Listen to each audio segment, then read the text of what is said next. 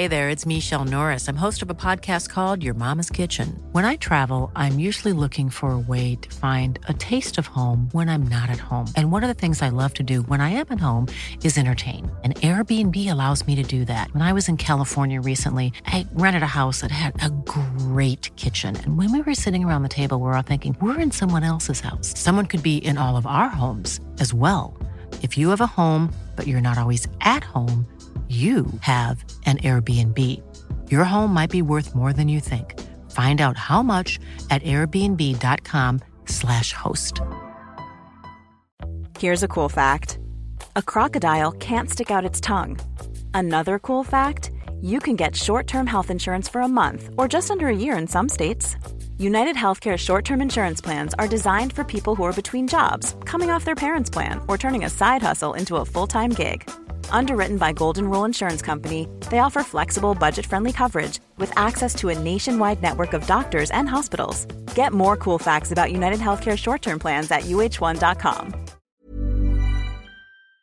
Hast du dir für dieses Jahr finanzielle Ziele gesetzt? Möchtest du vielleicht Geld sparen, um dir einen Traum erfüllen zu können? Oder hast du dir vielleicht schon lange vorgenommen, deine Ausgaben besser im Blick zu behalten? Stell dir vor, es gäbe einen einfachen Weg, wie du deine Finanzen aufräumen, unnötige Ausgaben eliminieren und deine Verträge mit nur einem Fingertipp rechtssicher kündigen kannst. Und das Ganze bequem per App, die auch noch dauerhaft kostenlos ist. Klingt utopisch? Hab ich auch zuerst gedacht, bis ich Finanzguru entdeckt habe. Die App Finanzguru ist wirklich eine großartige Möglichkeit, den Überblick über deine Finanzen zu behalten. Vielleicht kennst du Finanzguru auch schon. Die Gründerzwillinge Benjamin und Alexander Michel konnten 2018 in der Gründershow Die Höhle der Löwen Carsten Maschmeyer als Investor für sich bzw. für Finanzguru gewinnen. Mittlerweile nutzen mehr als 1,5 Millionen Menschen Finanzguru und lassen sich dabei unterstützen, ihre Finanzen zu organisieren und ihre Sparziele zu erreichen. Und es ist wirklich kinderleicht. Du lädst dir einfach die kostenlose App runter und verbindest deine Konten mit Finanzguru.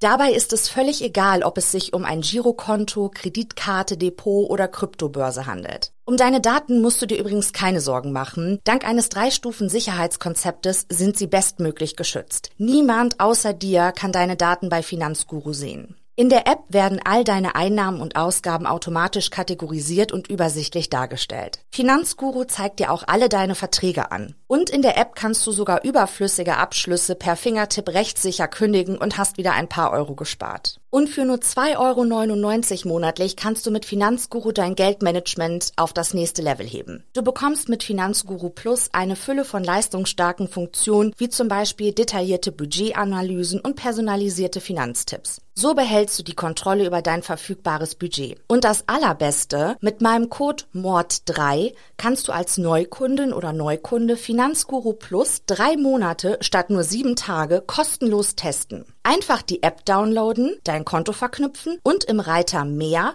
meinen Gutscheincode MORD3 einlösen. Warte aber nicht zu lange, denn der Code MORD3 ist nur 30 Tage lang gültig. Den Link zur App und alle wichtigen Infos habe ich dir in die Show Notes in meinen Linktree gepackt. Hallo und herzlich willkommen zur sechsten Episode von Mord und Totschlag. Mein Name ist Steffi und ich möchte euch gleich die Geschichte eines Mannes erzählen, der als der Vampir, der Werwolf oder auch der Kannibale von Hannover bis heute eine zweifelhafte Berühmtheit erlangt hat.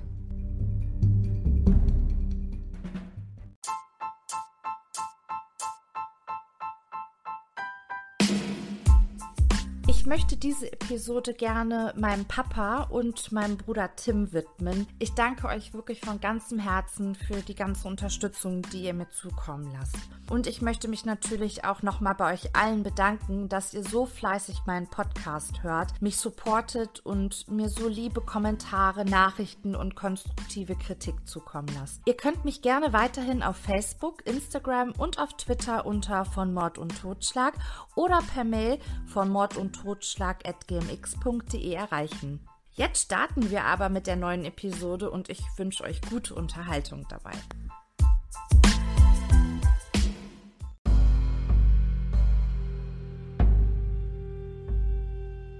(1924) wird Fritz Hamann als der Massenmörder von Hannover bekannt.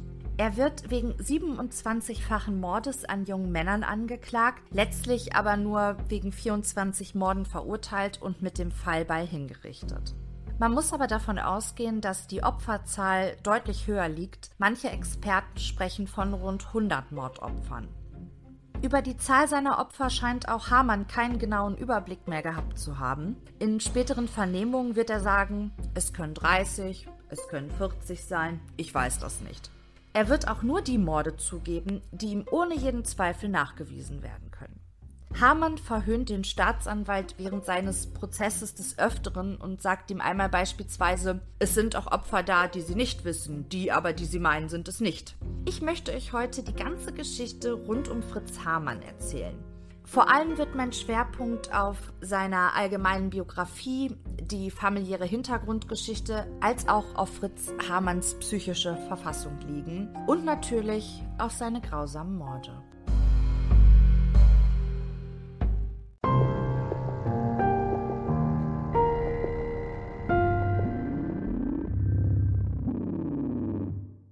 Am 25. Oktober 1879 kommt der kleine Friedrich, genannt Fritz, Heinrich Karl Hamann im niedersächsischen Hannover als jüngster von fünf Geschwistern zur Welt. Nach Aussagen von Fritz brachte seine Mutter Johanne Hamann, geborene Claudius, schon einen Sohn mit in die Ehe, Fritz Halbbruder Karl Claudius. Dieser wurde nach Angaben von Fritz circa um 1856 geboren. Alle diese Kinder werden das Erwachsenenalter erreichen, was in dieser Zeit keine Selbstverständlichkeit war.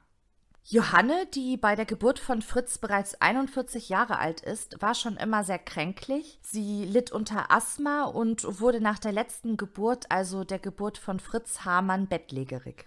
Sie wird als eher einfältige Person beschrieben. Zu seinem Vater Friedrich Hamann hatte Fritz ein wirklich sehr, sehr schlechtes Verhältnis. Fritz sagt, er hätte sich seinen Vater wirklich seit frühester Kindheit tot gewünscht. Friedrich Hamann soll einen sehr autoritären Erziehungsstil praktiziert haben. Er schlug und demütigte Fritz, wann immer sich ihm die Gelegenheit dazu bot.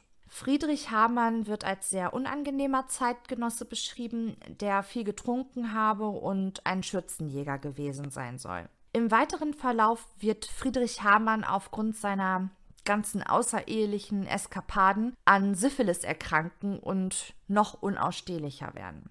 Bis 1886 war Friedrich Hamann als Lokomotivheizer beschäftigt. Und dann eröffnete er, nachdem er im Betrieb einen Unfall erlitt, bei dem ein Lokomotivführer zu Tode kam, das wird später noch wichtig werden, also bitte merken, eröffnete er in Hannover eine Zigarrenmanufaktur auf den Namen seiner Frau Johanne und stellte zehn Arbeiter an. Die Ehe zwischen Friedrich und der sieben Jahre älteren Johanne wird als Nutzheirat bezeichnet. Durch die Vermählung kam Friedrich Hamann an ein kleines Vermögen sowie an Immobilien, aber genutzt hat aus dem finanziellen Wohlergehen der Familie nicht wirklich, denn Friedrich Hamann wird als sehr knauserig beschrieben. Wenn Fritz von seinem Vater spricht, nennt er ihn nur der Hamann. Zwischen Friedrich und Fritz Hamann wird eine lebenslange Feindschaft bestehen. Fritz hat durchaus eine wirklich schwierige Kindheit. Vor allem das Verhältnis zu seinem älteren Bruder Willi war gestört. Willi hat Fritz ab seinem sechsten Lebensjahr über mehrere Jahre hinweg sexuell missbraucht. Und das war auch der Grund, warum Fritz Hamann bis in sein Erwachsenenalter hinein unter Bettnässen gelitten hatte. Das Verhältnis unter allen Geschwistern soll aber schon immer sehr angespannt gewesen sein im weiteren Verlauf werden sich einzelne Geschwister untereinander immer mal wieder verklagen, zum Beispiel als es zu einem Erbstreit unter den Geschwistern nach dem Tode von Johanne Hamann kommt und auch um den Erbteil des Vaters wird Jahre später mehrfach prozessiert. Sehr seltsame Verhältnisse haben die da auf jeden Fall gehabt. Das kann man, glaube ich, so festhalten. Kommen wir aber später auch noch mal zu. In der ersten Klasse macht Fritz weitere sexuelle Erfahrungen mit einem Schulkameraden, den Hamann während des Schulunterrichts mit der Hand unter der Schulbank befriedigte. Ich bin ein großer, großer Stefan Habort-Fan und da er sich auch zu dem Fall des Serienmörders Fritz Hamann geäußert hat, möchte ich seine Statements hier gerne mit aufnehmen. Wer Stefan Habort nicht kennt, er ist Kriminalist, Autor und Experte für Serienmorde und Täterprofile. Und ich muss jetzt mal kurz einen kleinen Einschub machen. Ich mag das ja eigentlich nicht, wenn man während des Podcasts allzu viel andere Sachen erzählt, aber das muss ich euch einfach erzählen. Ich war letzte Woche Samstag auf der Premierenlesung von Stefan Haberts neuem Buch Blut schweigt niemals. Und ich muss euch sagen, das war so, so gut. Wirklich. Dieser Mann ist grandios, unendlich sympathisch. Der hat sich mega viel Zeit genommen, um mit dir zu reden, also wirklich auch mit den einzelnen Leuten, ne? Hat äh, Selfies mit einem gemacht, Bücher signiert, so viel du wolltest. Ich habe auch ein paar Bücher für euch da ergattert, die ich auch extra für euch habe signieren lassen. Da machen wir irgendwann mal eine Verlosung mit. Also wirklich, es war einfach nur top. Ihr könnt auf die Facebook-Seite von Stefan Habert gehen und euch für eine Premiere-Lesung, Nachlesung vormerken lassen. Die wird in Düsseldorf stattfinden genaues Datum weiß er, glaube ich, aber auch noch nicht. Aber wirklich, wenn ihr da Interesse dran habt, dann Pause drücken, einmal kurz zu Facebook, dann kommt ihr zurück und dann hört ihr euch die Episode weiter an. Es war wirklich, es war so grandios. Ich, da werde ich wahrscheinlich noch in drei Jahren von schwärmen. Okay, aber wir machen jetzt mal weiter, bevor ich hier zu sehr ausufere. Stefan Habert äußert sich in der Dokumentation Puppenjungs der Fall Hamann wie folgt. Es gibt da einige Indikatoren, wie zum Beispiel auch bei Hamann, dass er wohl auch im Familienkreis Opfer von Sexualdelikten geworden ist und dass er emotional vernachlässigt worden ist und vieles mehr. Aber wir wissen nicht, ob und wie stark diese Elemente aus ursächlicher Sicht tatsächlich wirksam geworden sind. Man muss dazu sagen, es gibt ohne Zweifel viele, viele Menschen, die einen ähnlichen Lebenslauf absolviert haben wie Hamann, aber nicht delinquent, also kriminell geworden sind. 1886 kommt Hamann dann auf die Bürgerschule und der hübsche junge Fritz wird von den Lehrern als verwöhnt, ruhig, verträumt, leicht lenkbar und von weichem Gemüt beschrieben. Und Fritz ist in der Schule tatsächlich auch allgemein beliebt. Allerdings waren seine schulischen Leistungen wirklich sehr, sehr schlecht und er hätte in dieser Bürgerschule eigentlich sieben Klassen durchlaufen sollen. Er ist dann aber zweimal sitzen geblieben und wurde in der dritten Klasse entlassen. Auch als Schlosserlehrling erwies er sich als unfähig, sodass er die Lehre tatsächlich abbrechen musste. Ab 1895 besucht Fritz Hamann die Unteroffiziersschule des Heeres. Das war eine militärische Ausbildungseinrichtung. Und da wird übrigens schon erwähnt, dass Fritz zwar ein gesunder 16-jähriger Junge sei, aber ein seltsam ausdrucksloses Gesicht habe. In dieser Unteroffiziersschule treten dann auch erstmalig bei Fritz Hamann sogenannte Absenzen auf. Absenzen kann man vielleicht am besten mit ja mit Bewusstseinspausen übersetzen. Man vermutete, dass diese eventuell durch einen Sturz oder einen Sonnenstich ausgelöst worden sein könnten. Als die Absenzen allerdings erneut auftraten, beantragte Hamann dann seine Entlassung aus der Militärschule und dem wurde auch stattgegeben, sodass Hamann nach Hause nach Hannover zurückkehrte und ja, er hatte nichts zu tun. Er hatte keine Arbeit, keine Ausbildung, er hatte einfach gar nichts und er verfällt in eine Lethargie. Er hätte zwar bei seinem Vater in der Zigarrenmanufaktur arbeiten können, aber dafür fehlte ihm der Antrieb. Und sicherlich war die Lustlosigkeit auch dem schlechten Verhältnis zwischen Vater und Sohn geschuldet, denn die beiden konnten sich ja gar nicht aufs Fell gucken und dann noch den ganzen Tag miteinander arbeiten. Also ich denke mal, das wird der Hauptgrund gewesen sein, dass ähm, Fritz Hamann jetzt nicht unbedingt in diese Manufaktur wollte. Naja, auf jeden Fall hängt Fritz Hamann rum und hat nichts zu tun. Und in dieser Zeit beginnt er dann einige Nachbarskinder sexuell zu missbrauchen. Er lockt sie in Hauseingänge oder in Keller, um sich an ihnen zu vergehen. Als dies aufflog, wurde ein Strafverfahren gegen den jetzt 17-jährigen Hamann eingeleitet. Allerdings wurde dieses bald wegen Unzurechnungsfähigkeit wieder eingestellt. Die haben natürlich damals nicht Unzurechnungsfähigkeit gesagt. Die Menschen damals nannten das einen angeborenen Schwachsinn.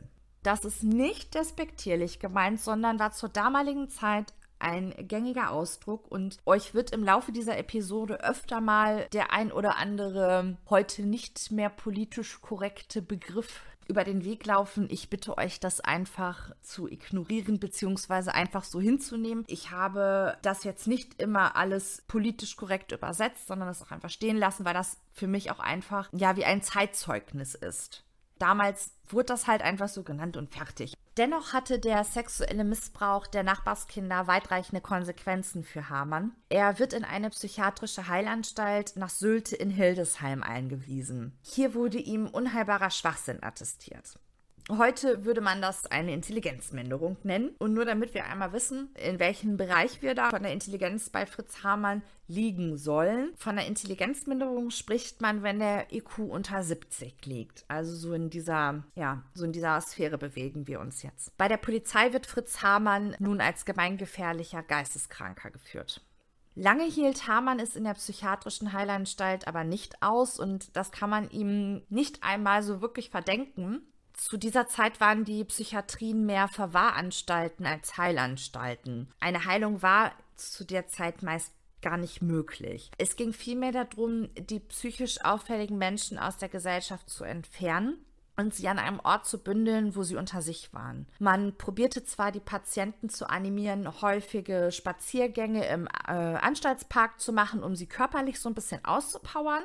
Und es gab auch noch einige andere Therapieansätze, aber man muss ganz ehrlich sagen, wenn ein Patient eskalierte, dann eskalierte er halt. Die Patienten wurden dann fixiert und eingesperrt und das war's. Die mussten einfach dann durch, durch ihre Psychosen und man konnte denen einfach nicht helfen. Das lag zum einen daran, dass das Wissen um gewisse psychische Erkrankungen vor 100 Jahren einfach auch noch so ein bisschen fehlte. Und es gab eben auch noch keine medikamentöse Möglichkeiten, denn zum Beispiel Antipsychotika wurden erst viel, viel später erfunden. Und die Therapiemaßnahmen, die man in solchen Heilanstalten ja eingesetzt hat, die waren zum Teil auch wirklich sehr krude. Und das ist auch der Grund, warum Fritz Hamann mehrmals aus der psychiatrischen Heilanstalt flüchtet, bis er es tatsächlich schafft, sich 1897 in die Schweiz abzusetzen. Und seine Eltern sollen ihm dabei sogar geholfen haben. Hamann empfand die Zeit in der psychiatrischen Heilanstalt übrigens als so traumatisch, dass er zeitlebens Angst hatte, erneut in eine Anstalt eingewiesen zu werden. Bei seiner späteren Festnahme wird er öfters sagen, köpft mich, aber bringt mich nicht wieder ins Irrenhaus. Auch sein Umfeld weiß um diese Angst Bescheid und wenn sie Fritz Hamann, warum auch immer, unter Druck setzen wollen, dann sagen sie ihm einfach, wir bringen dich wieder ins Irrenhaus. Und Hamann macht alles, was sie wollen. 1899 kehrte der jetzt 20 Jahre alte Hamann aus der Schweiz nach Hannover zurück. Tatsächlich ist es so, dass ihn weder die Polizei noch die ähm, Psychiater auf dem Schirm hatten, so dass er da wirklich ganz unbehelligt weiterleben konnte. Allerdings geht er auch wieder keiner Beschäftigung nach. Es kommt wieder zum Streit mit seinem Vater, äh, den es ungemein ärgert, dass Fritz nicht in dieser Zigarrenfabrik arbeiten möchte. Also im Prinzip fängt alles wieder von vorne an bis Fritz Hamann im Oktober 1900 als Ersatzrekrut in das Jägerbataillon 10 eingezogen und in Colmar stationiert wird. Colmar liegt heute in Frankreich. Ähm, 1900 jedoch gehörte es zum Deutschen Kaiserreich. Hamann sagt später, dass dies die schönste Zeit in seinem Leben war und ich möchte mal behaupten, es gab wenige Menschen, die das gesagt haben, die sich zu der Zeit da aufgehalten haben.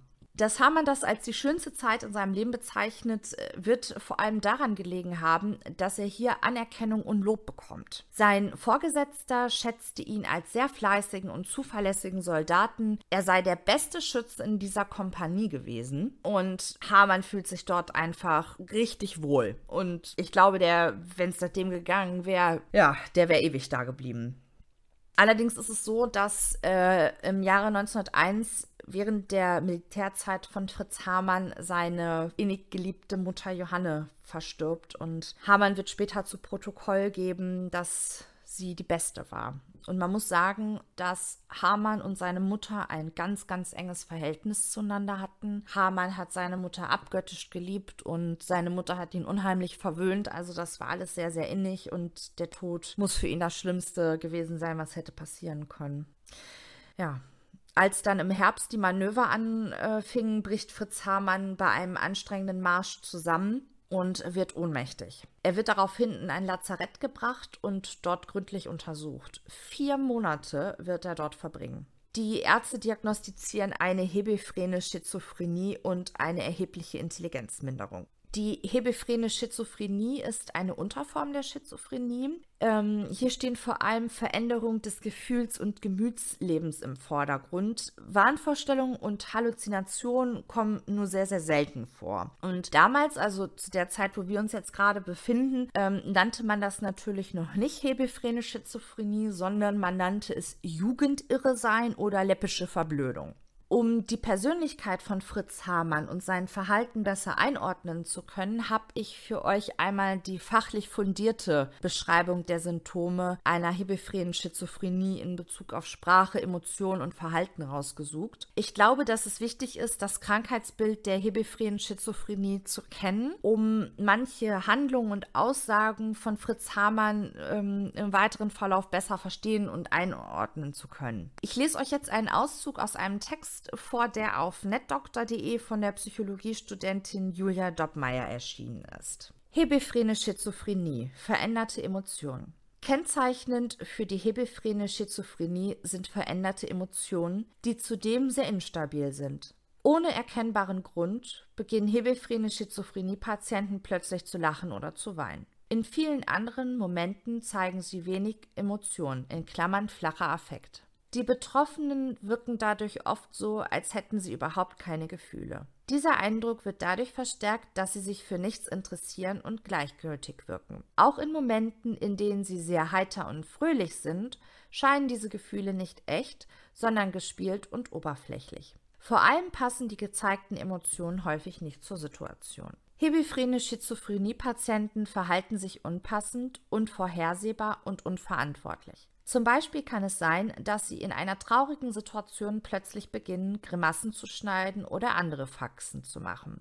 Das inadäquate Verhalten erscheint Beobachtern kindisch und albern. Auch ungeniertes und distanzloses Verhalten wird oftmals beobachtet. Typisch für hebephrene Schizophrenie-Patienten ist außerdem, dass sie über Krankheitsbefürchtungen klagen. Auch die Sprache ist stark beeinträchtigt. Sie bilden oft sinnlose Sätze oder wiederholen Wörter. Ihre Gedanken sind zusammenhangslos. Bewegungen oder Handlungen können ebenso bizarr wirken, wenn diese immer wieder oder auf merkwürdige Weise ausgeführt werden. Hebephrene Schizophrenie-Patienten lassen in ihrem Verhalten keine Absicht erkennen. Im weiteren Verlauf der Erkrankung ziehen sich die Betroffenen immer weiter zurück. Sie verfolgen keine Interessen mehr und kümmern sich nicht mehr um ihre äußere Erscheinung. Das trifft übrigens auf Fritz Hamann nicht zu, das werdet ihr gleich nochmal hören. Das war nicht, soll ein sehr, sehr gepflegter Mann gewesen sein.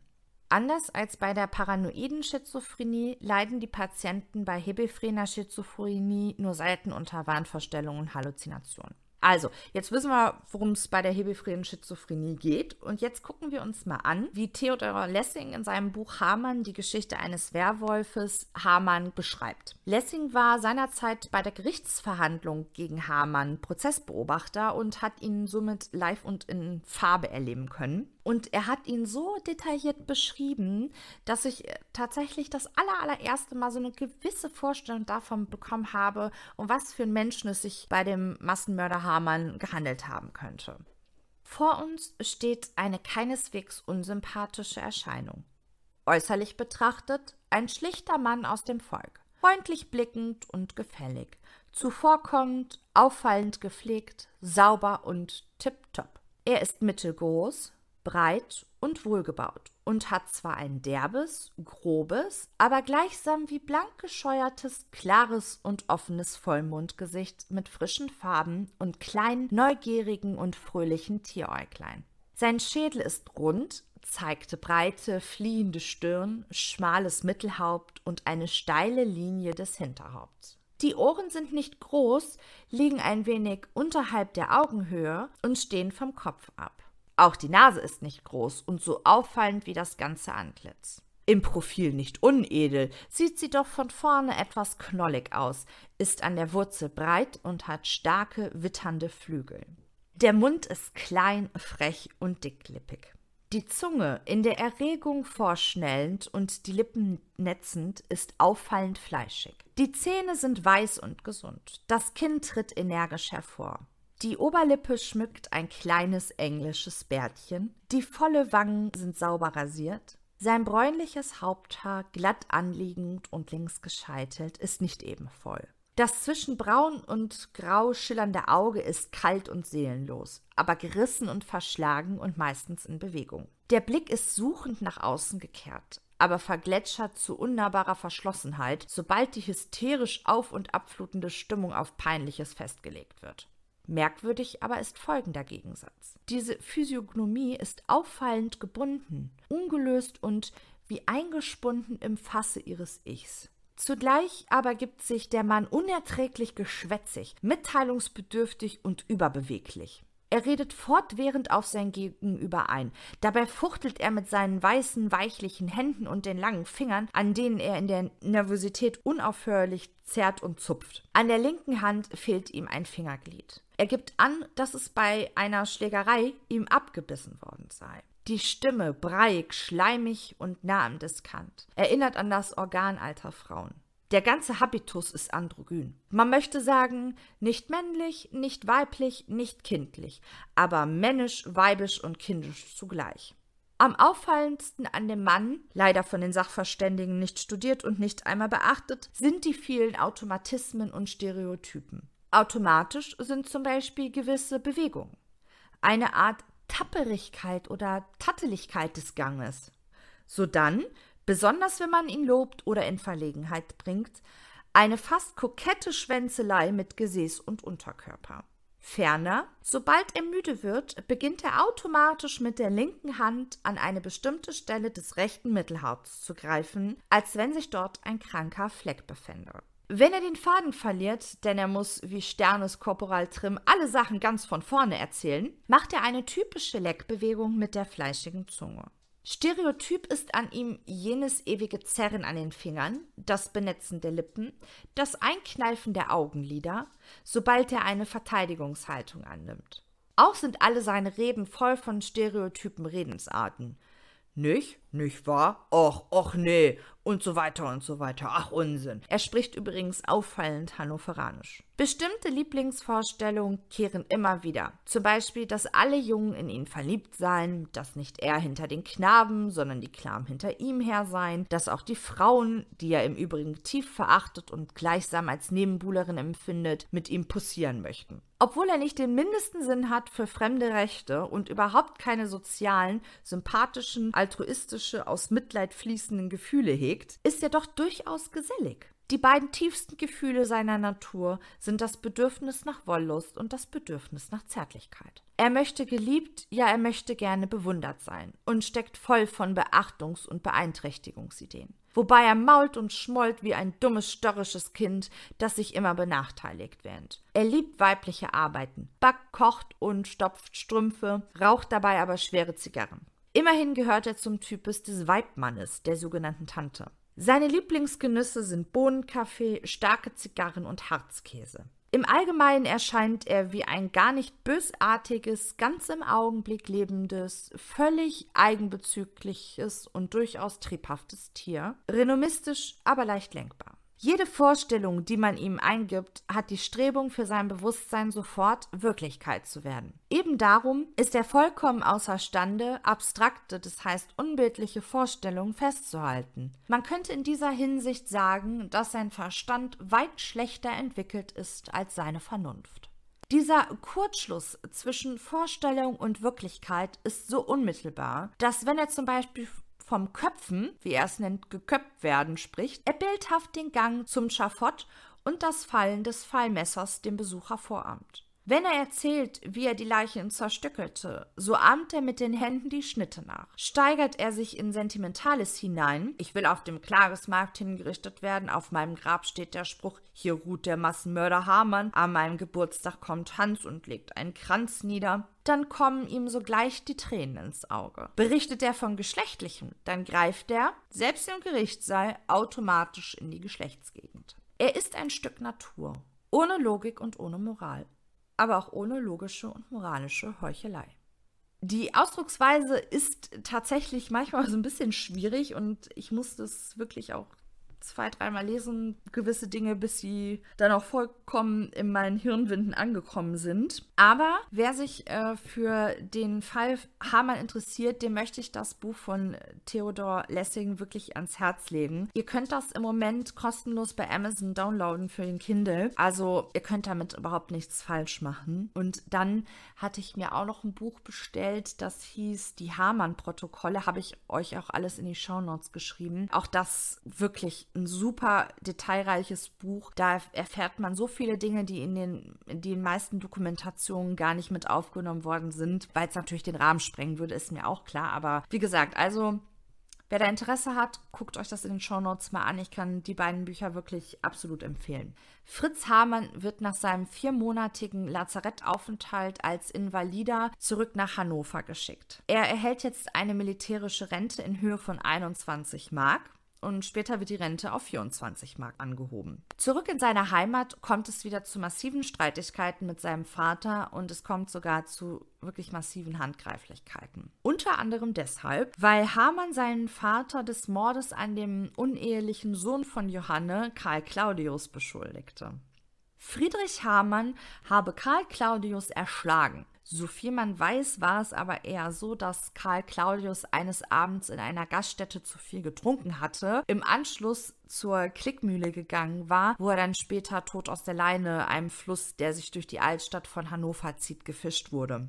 Fritz Hamann bezichtigt seinen Vater auch des Mordes an seiner geliebten Mutter. Angeblich hätte sein Vater seine Mutter vergiftet und damals der Lokomotivführer, den habe sein Vater auch getötet. Das wäre ja auch kein Unfall gewesen. Man muss aber dazu sagen, dass diese Familienmitglieder generell untereinander ständig irgendwas unterstellen.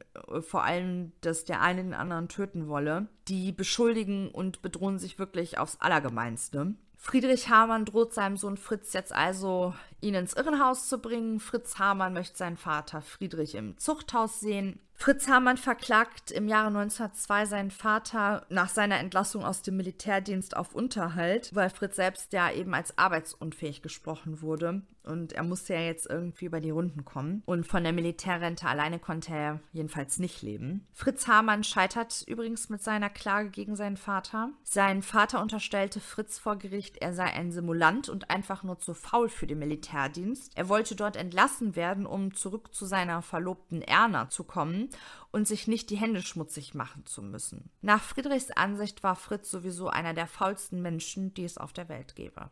Trotz der ganzen Streitigkeiten zwischen den beiden lieh der Vater Fritz einen Geldbetrag, um ein Fischgeschäft zu eröffnen. So gestört diese Familienverhältnisse auch waren, irgendwie haben die Familienmitglieder immer zusammengehalten, zwar auf ihre ganz eigene Art und Weise, frei nach dem Motto, Pack schlägt sich, Pack verträgt sich. Die haben Einbrüche und Diebstähle untereinander begangen, aber auch außerhalb und im Anschluss entlassen sie sich dann äh, gegenseitig vor Gericht. Zum Beispiel im Jahr 1903 erstattete Friedrich Hamann Anzeige gegen Fritz, weil er ihn und seine Geschwister mit dem Tode bedrohe und von dem Bruder Adolf Geld zu erpressen versuche. Außerdem würde Fritz ihm den Mord an einem Lokomotivführer unterstellen. Das hatten wir ja vorhin auch schon mal. Also das hat er ihm wohl öfter unterstellt. Zum gleichen Zeitpunkt beantragt Friedrich Hamann nun, dass Fritz als gemeingefährlicher Geisteskranker wieder in die Irrenanstalt eingewiesen werden sollte. Wir erinnern uns vorhin, wo es um Unterhalt für Fritz ging, hat Friedrich vor Gericht ja noch gesagt, sein Sohn sei ein Simulant, ne? Der wäre einfach nur zu faul. Jetzt ist er tatsächlich geisteskrank. Also das wechselt wohl auch irgendwie täglich. So, jetzt passiert Folgendes. Die Geschwister von Fritz bestätigen die Aussagen ihres Vaters bei ihrer polizeilichen Vernehmung nicht, sodass das Verfahren eingestellt werden musste. Jetzt wiederum verklagt Fritz seinen Vater aber wegen wissentlich falschen Anschuldigungen. Die Geschwister wiederum bestätigen jetzt bei ihrer polizeilichen Vernehmung die Richtigkeit der Aussagen des Vaters, sodass dieses Verfahren auch ergebnislos eingestellt werden muss. Wenn man sich mit dieser Familiengeschichte beschäftigt, da weiß man wirklich nicht, ob man lachen oder weinen soll. Also echt. Naja, wie dem auch sei. Fritz hatte kein Glück mit seiner Geschäftsidee Fischladen. Schon kurze Zeit später ging sein Fischgeschäft bankrott und auch das Verlust Verlöbnis mit Erna Löbert ging in die Brüche. Drei Jahre lang waren die beiden jetzt ein Paar gewesen. Auch das vom Vater geliehene Geld war bereits vollständig aufgebraucht. Es wird vermutet, dass sich Hamann in dieser Phase seines Lebens seiner homosexuellen Neigungen bewusst wird. Da der Vater bei seiner Anzeige, von der ich euch gerade erzählt habe, sagte, dass Fritz gemeingefährlich sei, veranlasst das Polizeipräsidium in Hannover eine Begutachtung durch einen Kreisarzt. Dieser untersucht und spricht mit dem jetzt 24 Jahre alten Fritz Hamann und kommt dann im Mai 1903 zu folgendem Urteil. Hamann ist zwar moralisch minderwertig, wenig intelligent, träge, roh, leicht reizbar, rachsüchtig und gänzlich egoistisch, nicht aber im eigentlichen Sinne geisteskrank, sodass kein Anlass besteht, ihn von Amts wegen in einer Irrenanstalt unterzubringen. Wie sich später herausstellen wird, war dies eine gefährliche Fehleinschätzung, die Dutzenden jungen Männern das Leben kosten wird. Im Frühjahr 1905 lernt Hamann einen Mann mit dem Namen Adolf Meil kennen, der zu dieser Zeit bereits Ende 40 ist. Die beiden beginnen ein Verhältnis miteinander, wobei der aktive Part dabei von Meil ausgeht. Fritz Hamann wird von Meil in diverse sexuelle Praktiken eingeführt. Das alles ist für Fritz neu. Bei den späteren Vernehmungen wird er aussagen, dass er später hunderte solche kennenlernte und mit ihnen auch verkehrte. Meil stirbt dann aber, ich glaube, drei oder vier Jahre später, die waren nicht allzu lange zusammen, die beiden. Bis zum Jahre 1904 war Fritz Hamann von der Justiz nicht behelligt worden, trotz diverser Straftaten wie Diebstähle, Einbrüche und Hehlerei. 1904 ist Hamann 26 Jahre alt und ab jetzt kassiert er eine Anzeige nach der anderen. Unter anderem kommt er für einen Monat ins Gefängnis wegen Körperverletzungen an seinem Vater. Grund für den handfesten Streit war Fritz Erbteil von der Mutter, welcher sein Vater ihm angeblich nicht auszahlen konnte. In den kommenden 20 Jahren wird Hamann ein Drittel der Zeit in Gefängnissen verbringen. Ein Jahr vor dem Ausbruch des Ersten Weltkrieges hagelt es für Hamann eine Haftstrafe von fünf Jahren. Die meisten Haftstrafen bekam Hamann übrigens wegen Diebstählen und Einbrüchen.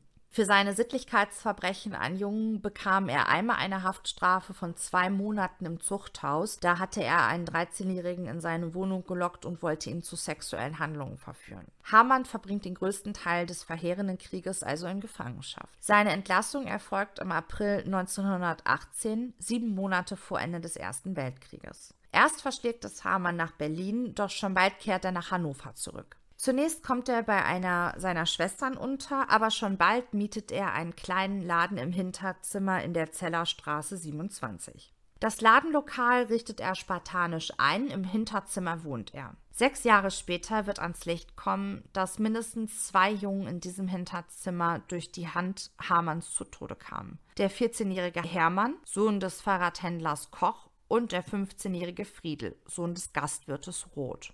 Um die weiteren Geschehnisse besser einordnen zu können, müssen wir uns einmal vergegenwärtigen, in welcher Zeit wir uns gerade befinden. Im Juli 1914 bricht in Europa der Erste Weltkrieg aus. Einer der Kriegsbeteiligten war das Deutsche Kaiserreich. 17 Millionen Menschen werden in den nächsten vier Jahren ihr Leben verlieren. Es wird tausende Verletzte und Schwerstverletzte geben. Rund 500.000 Menschen werden infolge der Lebensmittelknappheit ihr Leben verlieren Tausende werden traumatisiert sein. Es fehlt den Menschen infolge des Krieges wirklich an allem. Der Hunger treibt selbst den rechtschaffensten Bürger dazu, Straftaten zu begehen, um überleben zu können. Auch die physische Belastung für alle Beteiligten ist enorm. Da nahezu alle Männer an die Front mussten, waren ihre Frauen und ihre Familien auf sich allein gestellt. Die daheimgebliebenen Frauen waren einer massiven Doppelbelastung ausgesetzt. Neben der Versorgung ihrer Familien mussten sie auch mehr arbeiten gehen, um Geld verdienen zu können. In manchen Berichten ist die Rede davon, dass sie bis zu 16 Stunden am Tag arbeiten ging.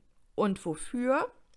Für nichts. Wegen der Inflation war das Geld einfach nichts mehr wert. Das Papiergeld, was sie am Tage erwirtschaftet hatten, war am Abend für nichts mehr gut, außer es zum Heizen zu nutzen. Richtig, richtig bitter. Wenn Warengüter vorhanden waren, hatten diese aberwitzige Preise. Da kostete eine Tasse Kaffee schon mal 5000 Reichsmark und wenn sich der Dollarkurs änderte, während du deinen Kaffee getrunken hast, dann konnte es passieren, dass du am Ende 14.000 Reichsmark dafür bezahlen musstest. Die Leute gingen mit Schubkarren los, um ihre benötigten Dinge zu kaufen, aber nicht um die Waren transportieren zu können mit dieser Schubkarre, sondern um die ganzen Geldbündel, die sie benötigten, mitnehmen zu können. Das muss man sich mal überlegen. Da gibt es auch Fotos. Wahnsinn. Also die kamen wirklich mit Schubkarren oder äh, mit so mit so Wäschekörben an und oben hin bis oben hin voll einfach nur mit Geld. Und das Geld war einfach überhaupt nichts wert. Ich habe hier noch ein kleines Beispiel für euch rausgesucht. Und zwar im Juni 1923 kostete ein Ei 8000 Reichsmark. Ende 1923 kostete es bereits 120 Milliarden Reichsmark für ein Ei. Das ist der schiere Wahnsinn gewesen. Die Selbstmordrate stieg in dieser Zeit im Deutschen Kaiserreich enorm an. Die Menschen wussten weder ein noch aus. Die psychische Belastung für alle Beteiligten war ebenfalls enorm. Häufig schrieben die Männer regelmäßig Post nach Hause, manchmal drei bis viermal täglich. Wenn der Postweg aber aus welchen Gründen auch immer mal unterbrochen wurde und die Angehörigen Tage oder gar Wochen nichts von ihrem Liebsten hörten, Ihr könnt euch sicherlich denken, in welche Panik das die eine oder andere Familie gestürzt hat, bis sie dann doch endlich wieder ein Lebenszeichen erhalten haben. Oder die Todesnachricht. Fritz Hamann hält sich 1918 meist im Café Kröpke, einem bekannten Schwulentreff oder in der großen Wartehalle des Hauptbahnhofs von Hannover auf. Hier herrscht reges Treiben und der Handel mit gestohlenen Waren, schwer aufzutreibenden Gebrauchsgütern und schwarz geschlachtetem Fleisch floriert. Auch Hamann handelte hier vor allem mit Hehlerware, Bekleidung und Fleisch. Die meisten Menschen, die sich hier aufhalten, sind Arbeitslose, Obdachlose, verwaiste Kinder und Ausreißer eine sehr trostlose Atmosphäre, geprägt von Armut, Elend und Hunger. Zusätzlich wird die Stimmung noch durch die zurückkehrenden, traumatisierten und gewaltbereiten Soldaten aufgeheizt. Wir machen jetzt einen kleinen Exkurs in Sachen Polizei und Polizeiarbeit während und nach dem Ersten Weltkrieg.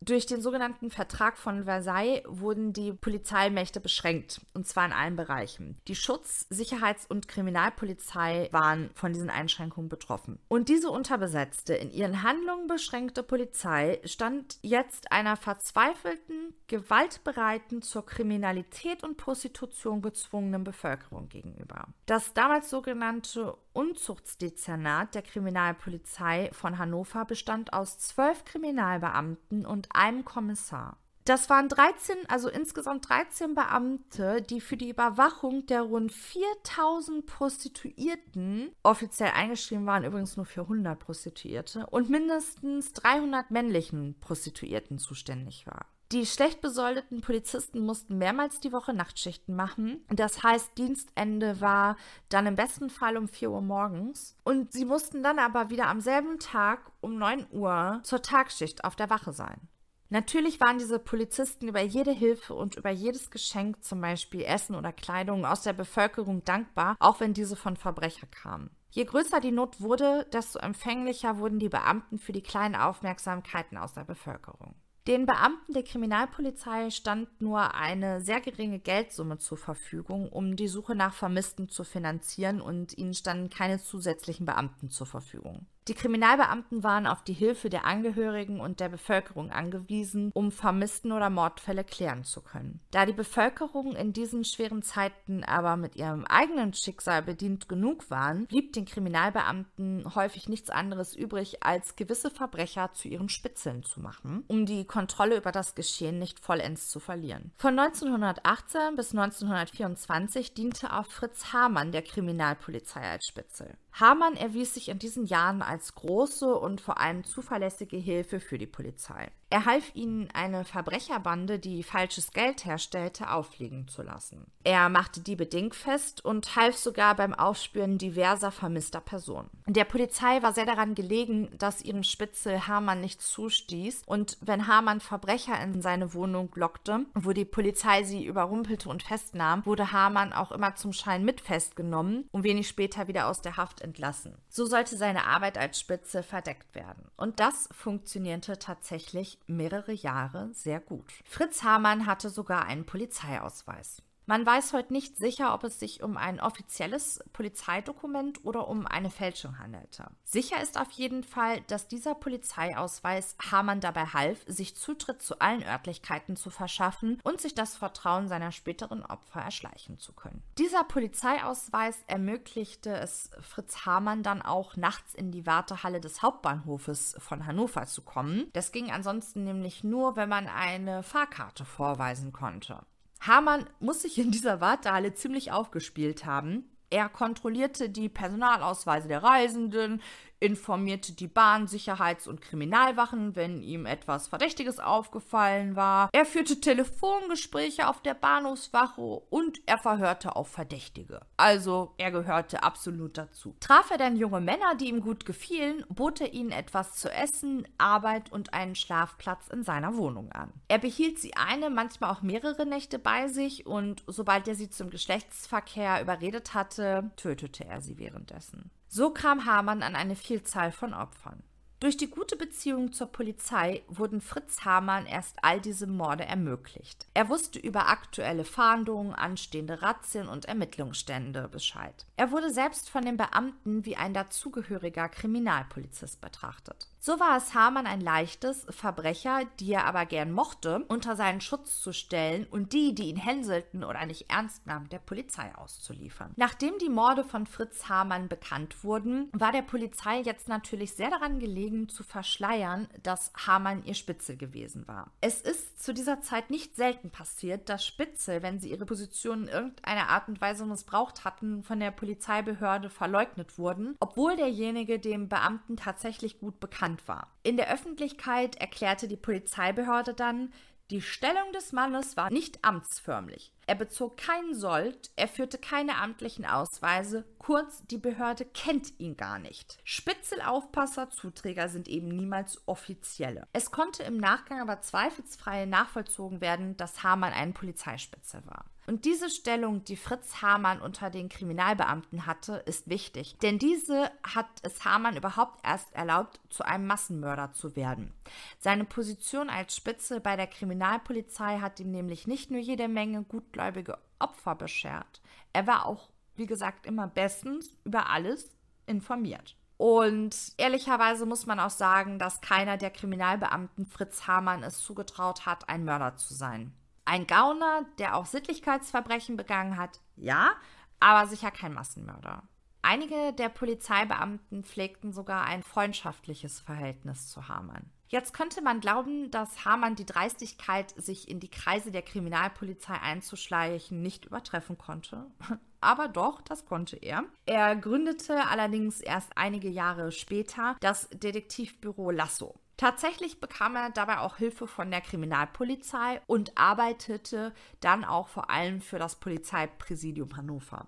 Er lässt sogar einen Stempel anfertigen und gibt an seine Mitstreiter Ausweiskarten mit Lichtbildausweis aus, auf denen folgender Text steht. Inhaber dieser Karte ist Detektiv der Lasso und arbeitet für das hannoversche Polizeipräsidium. Er bittet alle in Ausführung seines Berufes um Beistand. Lasso-Detektive. Es ist aber trotzdem nicht so, dass Hamann nicht durch Bekannte oder Nachbarn verdächtigt wurde, getötet zu haben. Das muss man auch sagen. Und es wurden auch halbherzige Hausdurchsuchungen bei Hamann durchgeführt. Im Oktober 2018 zum Beispiel wurde bei Hamann nach dem verschwundenen Friedel, Sohn des Gastwirtes Roth, gesucht. Friedel fanden sie nicht, dafür lag aber ein anderer Junge im Bett von Hamann. Nackt. Hamann hatte ihn mit Essen in seine Wohnung gelockt und ihm Geld für sexuelle Dienste geboten. Da Hamann gegenüber dem Polizeibeamten zugab, das gleiche auch mit anderen Jungen gemacht zu haben, warum auch immer er das zugegeben hat, naja, egal, wurde im Oktober 1918 ein Strafverfahren gegen ihn eingeleitet. Im April 1919 wurde er dann mal wieder zu neun Monaten Gefängnis verurteilt. Das Bittere an dieser Geschichte ist, hätten die Beamten die Hausdurchsuchung damals gründlicher durchgeführt. Dann hätten sie, nach späteren Aussagen von Hamann, den Kopf Friedels in einem Koffer, der in einer Ecke des Zimmers stand, gefunden. Aber sie waren nicht gründlich genug.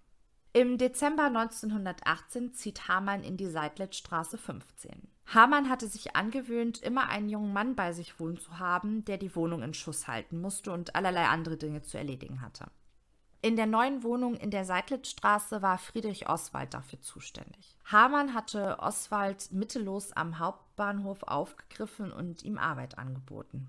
Aber auch diese Wohnung Hamanns wurde schon bald von der Polizei durchsucht. Er war in den Verdacht geraten, den 15-jährigen Sohn des Fahrradhändlers Koch getötet zu haben. Den Verdacht konnten die Polizeibeamten nicht erhärten, allerdings konnten sie Fritz Hamann nachweisen, dass er sich erneut an jungen Männern vergangen hatte. Der Tatvorwurf lautete dann wieder natürliche Unzucht. Hamann wurde daraufhin für circa anderthalb Monate inhaftiert. Allerdings musste das Verfahren eingestellt werden, da die betroffenen Jungen ihre Aussagen zurückzogen. In Vorbereitung auf die Gerichtsverhandlung wurde eine gerichtsärztliche Untersuchung von Hamann angeordnet, da in dem vorherigen Prozess, wo er die Haftstrafe von neun Monaten bekommen hat, behauptet hatte, dass er nicht zurechnungsfähig sei. Gerichtsmedizinalrat Dr. Brandt kommt am 12. Juni 1919 zu folgender Einschätzung. Hamann ist nicht geisteskrank und für alle Delikte, vor allem für die sexuellen, voll verantwortlich. Jetzt ist es aber so, dass das Gutachten vor allem auf die eigenen Angaben von Fritz Hamann beruhte. Und Fritz Hamann erzählte diesem Gutachter nicht, dass er schon Aufenthalte in der Psychiatrie hinter sich gebracht hatte.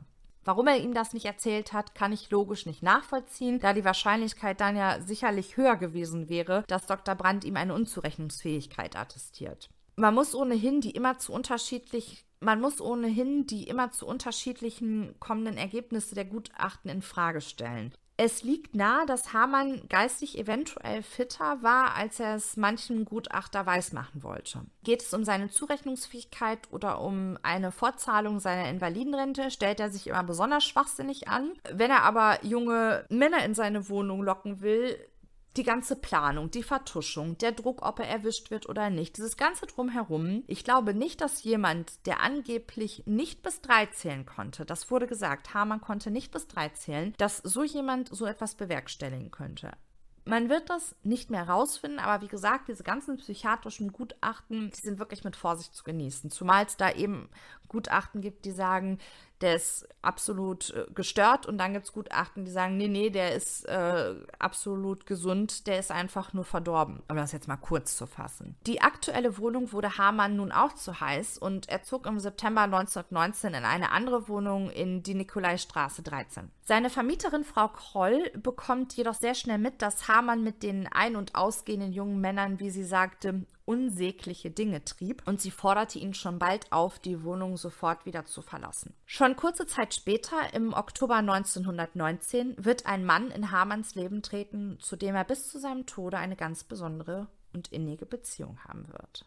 Hans Granz ist sein Name. Ein junger, hübscher Mann, 21 Jahre jünger als Fritz Hamann, der zu dieser Zeit bereits 40 Jahre alt ist. Die Eltern von Granz haben in der Altstadt von Hannover einen kleinen Papier- und Buchbinderladen. Granz kommt aus einer kinderreichen Familie. Er wird als lebenslustiger, ehrgeiziger, liebenswürdiger, aber auch sehr egoistischer junger Mann beschrieben. Granz macht seine Schule zu Ende, wird mit 15 Jahren konfirmiert. Er macht eine Handlungslehre in einer Metallwarenfabrik, beginnt aber bald darauf, Geld zu unterschlagen und mit gefälschten Quittungen Geld bei Kunden zu kassieren. Er arbeitet dann in verschiedenen Industriebetrieben in und um Hannover. 1918 arbeitet er für eine kurze Zeit als Aushelfer bei der Post, bis er dann erneut eine Anstellung in einem Industriebetrieb bekommt. Aber auch hier wird er dann am 1. Oktober 1919 entlassen, da er immer zu spät kommt.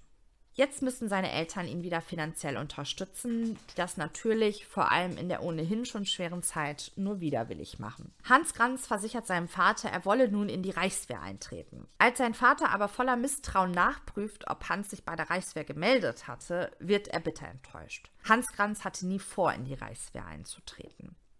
Er wollte seinen Eltern mit dieser Option nur hinhalten. Stattdessen hat Granz sich mit Frauen vergnügt. Granz fürchtet das Donnerwetter seiner Eltern, als er erfährt, dass sein Vater sich bei der Reichswehr erkundigt hat und verlässt fluchtartig sein Elternhaus. Er ist nun ganz auf sich allein gestellt. Granz verbringt die Nächte in irgendwelchen Spelunken und hält sich mit dem Handel von alten Kleidungsstücken am Bahnhof Hannover über Wasser. Hier werden sich die Wege von Hans Granz und Fritz Hamann dann auch kreuzen. Ein anderer junger Mann macht Granz darauf aufmerksam, dass Hamann letztens einem hübschen Jungen 20 Mark geschenkt habe. Einfach so. Das macht Granz gierig, sodass er zu dem viel älteren Hamann geht und sich ihm anbiedert. Hamann ist gleich angetan von dem jungen, hübschen Burschen.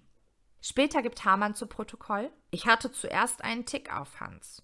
Aber als ich ihn nackt sah, mochte ich ihn nicht. Er ist so behaart wie ein Affe. Wirklich. Sie können es mir glauben. Wie ein Affe sah Hans aus. Aber später hat er sich alles abrasiert. Hamann nimmt Hans Granz mit zu sich in die Wohnung in die Nikolaistraße. Entgegen aller anderen Jungen bleibt Granz bei Hamann. Hamann, er war wie ein Kind. Ich habe ihn gehalten wie meinen Sohn. Ich habe ihn aus dem Sumpf geholt und wollte nicht, dass er wieder unter die Räder komme. Hamann wird nicht einmal ernsthaft versuchen, Granz zu töten. Stefan Habert äußert sich zu dieser Tatsache wie folgt. Serienmörder haben mir in Interviews erzählt, dass sie Familienangehörigen, Freunden oder Bekannten so etwas nie hätten antun können, weil sie für diese Menschen schon Gefühle empfunden hatten, weil sie wussten, was diese Menschen in ihrem Leben noch vorhatten, was es für Persönlichkeiten sind. Wenn es eben fremde Menschen sind, können diese Opfer eben auch versachlicht werden. Das heißt, die Täter sprechen dann in der Regel auch nur von Objekten. Vier Jahre wird diese ungleiche Beziehung anhalten. Hamann sorgt für den Lebensunterhalt für Hans. Die Beziehung der beiden ist aber nicht nur rein sexueller Natur. Die beiden scheint etwas miteinander zu verbinden. Auch die Vermutung, dass Hamann Granz nur bei sich behielt und fast schon verwöhnte, weil Granz ein Mitwisser seiner zahlreichen Morde war, und Hamann gegebenenfalls fürchtete, von Granz verraten zu werden, wenn er ihn verstoße. Das passt nicht, weil Hamann hat tatsächlich in zahlreichen anderen Fällen bewiesen, dass er nicht einmal mit der Wimper zuckte, wenn es darum ging, jemanden zu töten. Das hätte er ganz bestimmt auch mit Mitwissern gemacht. Granz verspürt gegenüber Hamann etwas wie Dankbarkeit, der ihm ein Zuhause bietet. Granz soll auch Mitleid mit Hamann gehabt haben. Außerdem war Granz sich durchaus bewusst, dass er von Hamann in Sachen Verbrechen noch viel lernen konnte. Und Hamann verfällt diesem skrupellosen jungen Mann. Hamann fühlte sich allein und wollte wenigstens einen haben, den er, Zitat, lieb haben könne. Hamann sagt dazu, ich musste einen Menschen haben, dem ich alles galt. Hans lachte mich oft aus. Dann wurde ich wütend und wies ihm die Tür. Aber ich ging ihm doch immer gleich wieder nach und holte ihn mir wieder. Ich hatte an ihm nun mal den Narren gefressen. Vor allem konnte Granz wohl besonders gut küssen und so schaffte er es, Hamann immer wieder zu erweichen. Allerdings ließ Granz es nur selten zu, dass Hamann ihn küsste. Und wenn, dann hielt er ihm vorsichtig die Arme fest, um ihn ein wenig von sich wegdrücken zu können. Hamann hatte nämlich eine eigenartige und für Granz gefährlich werdende Eigenheit. Mit wachsender Erregung Während des Küssens konnte es passieren, dass Hamann begann, sich an Grans Hals festzusaugen und ihn zu würgen. Zu der Zeit, als Hamann Granz bei sich aufnahm, stand eigentlich Hamanns neunmonatige Inhaftierung bevor, zu der er im April 1919 verdonnert wurde. Hamann wollte sich dieser Gefängnisstrafe aber entziehen, vor allem weil er mit Granz weiterhin zusammen sein wollte. Also zieht er, ohne sich polizeilich abzumelden, vom Dezember 1919 bis zum Januar 1920 in die Fossilienstraße. Granz bringt er in der benachbarten Bronsartstraße unter. Hamann gerät allerdings mit seiner neuen, schon etwas älteren Vermieterin immer wieder aneinander, bis er sie eines Tages sogar misshandelt und sie ihn daraufhin anzeigt. Was er genau mit ihr angestellt hat, konnte ich leider nicht mehr herausfinden. Ich könnte mir aber vorstellen, dass er vielleicht sie geohrfeigt hat oder sowas. Wie dem auch sei, Hamann wird aufgrund dieses Vorfalls festgenommen und direkt inhaftiert. Bis zum Dezember 1920 bleibt Hamann im Gefängnis und Granz ist wieder ganz auf sich allein gestellt. Granz wusste nichts mit sich anzufangen, trieb sich herum, beging Diebstähle und vergnügte sich mit Prostituierten. Alle Anzeigen, die gegen Granz aufliefen, konnten allerdings nicht weiter verfolgt werden, da keine ausreichenden Beweise vorlagen. Erst am 27. November 1920 wird Granz dabei ertappt, wie er versuchte, ein geklautes Fahrrad zu verkaufen. Granz wird verhaftet, kommt aber schon nach wenigen Tagen wieder auf freien Fuß, da kein Fluchtverdacht besteht. Zwei Tage später wird auch Hamann endlich wieder aus der Haft entlassen und die beiden feiern ihr Wiedersehen in ihrer Stammkneipe beim dicken Fritz. Im März 1921 wird Granz dann wegen Hehlerei zu drei Wochen Gefängnis verurteilt mit einer Bewährungszeit von drei Jahren. Nachdem Granz seine kurze Gefängnisstrafe abgesessen hatte, sind Granz und Hamann wieder unzertrennlich. Die beiden mieten sich erst eine Wohnung im christlichen Hospiz, später mieten sie sich in einen kleinen Gasthof Fürst zur Lippe in der, in der Osterstraße ein. Granz und Hamann wirken gepflegt und sind gut gekleidet. Auf die Besitzer des Gasthofes, Herr Wiedemann und seine Tochter Koch, wirken die beiden, die angeblich ein Wäschegeschäft betreiben, solide und freundlich. Und das werden sie später auch so vor Gericht aussagen. Diesen zwei noblen und liebenswürdigen Herren würden sie unmöglich zutrauen, etwas Schlechtes tun zu können. Frau Kochs dreijähriger Tochter haben die beiden immer ein Spielzeug oder eine Süßigkeit mitgebracht. Auch als Hamann und sein junger Angestellter wieder aus dem Gasthof auszogen und mit ihnen alle Wäschestücke des Gasthofes verschwanden, kamen die Besitzer nicht auf die Idee, dass diese beiden noble Männer die Diebe gewesen sein könnten. Ein Wäschegeschäft.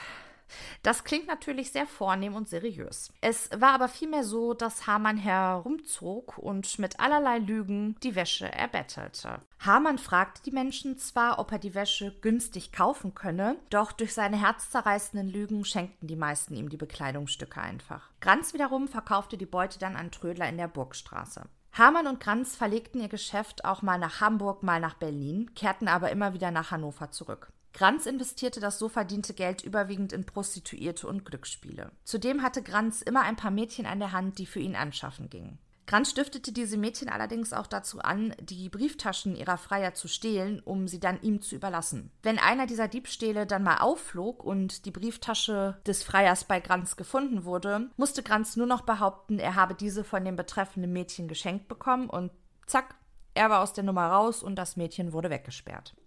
Im Januar 1921 werden Hamann und Granz wegen Bettelei festgenommen. Granz gelingt es jedoch, sich freizulügen. Hamann hingegen wird mal wieder für drei Wochen inhaftiert. Jetzt hatten die beiden aber ein ziemlich großes Problem. In den Zeitungen wurde nämlich vor ihnen und ihrer Betrugsmasche gewarnt. So blieb ihnen nichts anderes übrig, als die Wäsche, die die Menschen draußen zum Trocknen aufgehangen hatten, zu stehlen, die eingestickten Namensschilder zu entfernen und die geklaute Ware dann wieder zu verkaufen. Allerdings ging auch das nicht lange gut. Ende August 1921 werden die beiden erneut erwischt und auch jetzt gelingt es Granz wieder, sich herauszureden. Hamann hingegen wird zu sechs Monaten Gefängnis verurteilt. Vor Hamanns Inhaftierung zogen die beiden aber erneut um in die neue Straße 4, mitten in die Altstadt von Hannover, mitten in das Gespensterviertel.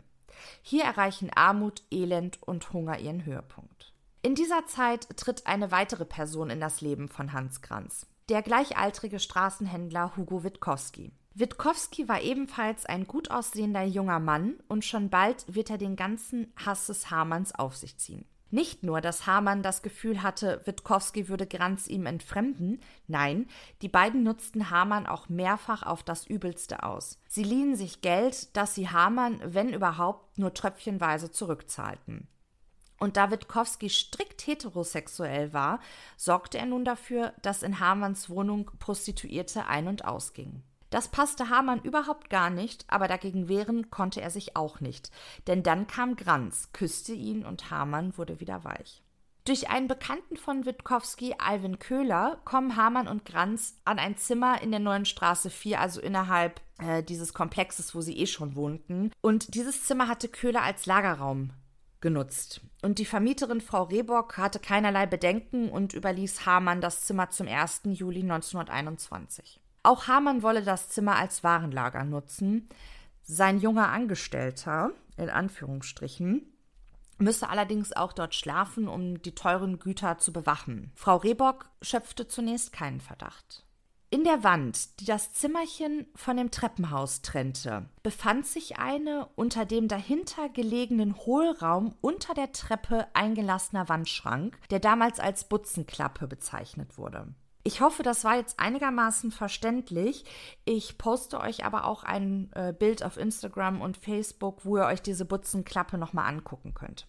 Diese Butzenklappe war 1,90 Meter breit, 1,25 Meter hoch und 1 Meter tief. Diesen Wandschrank wird Hamann dazu nutzen, die Leichen seiner Opfer zu verstecken, bis er Zeit findet, sie zu entsorgen. Die Kriminalpolizei wird später mit chemischen Untersuchungen eine Unmenge an menschlichem Blut an den Brettern des Wandschranks feststellen können. Auch ein Gasofen befindet sich in dem kleinen Zimmer, den Hamann auch zur Entsorgung der Leichen nutzen wird. Generell ist das Zimmer nur spärlich eingerichtet. Hamann brachte nur ein klappriges Bett und einen Wäscheständer mit. Die ansonsten wenig vorhandenen Möbelstücke gehörten der Vermieterin Frau Rehbock. Schon bald wird Frau Rehbock darauf kommen, dass Hamann und Granz das Zimmer nicht als Lagerraum, sondern als Unterkunft nutzten. Das passte Frau Rehbock überhaupt gar nicht, aber als Ende August 1921 Hamann verschwindet, lässt sie sich besänftigen. Laut seines jungen Angestellten Granz befinde sich der Chef auf einer Geschäftsreise. Später erzählte er Frau Rehbock, sein Chef sei zur Erholung in einen Kurort gefahren.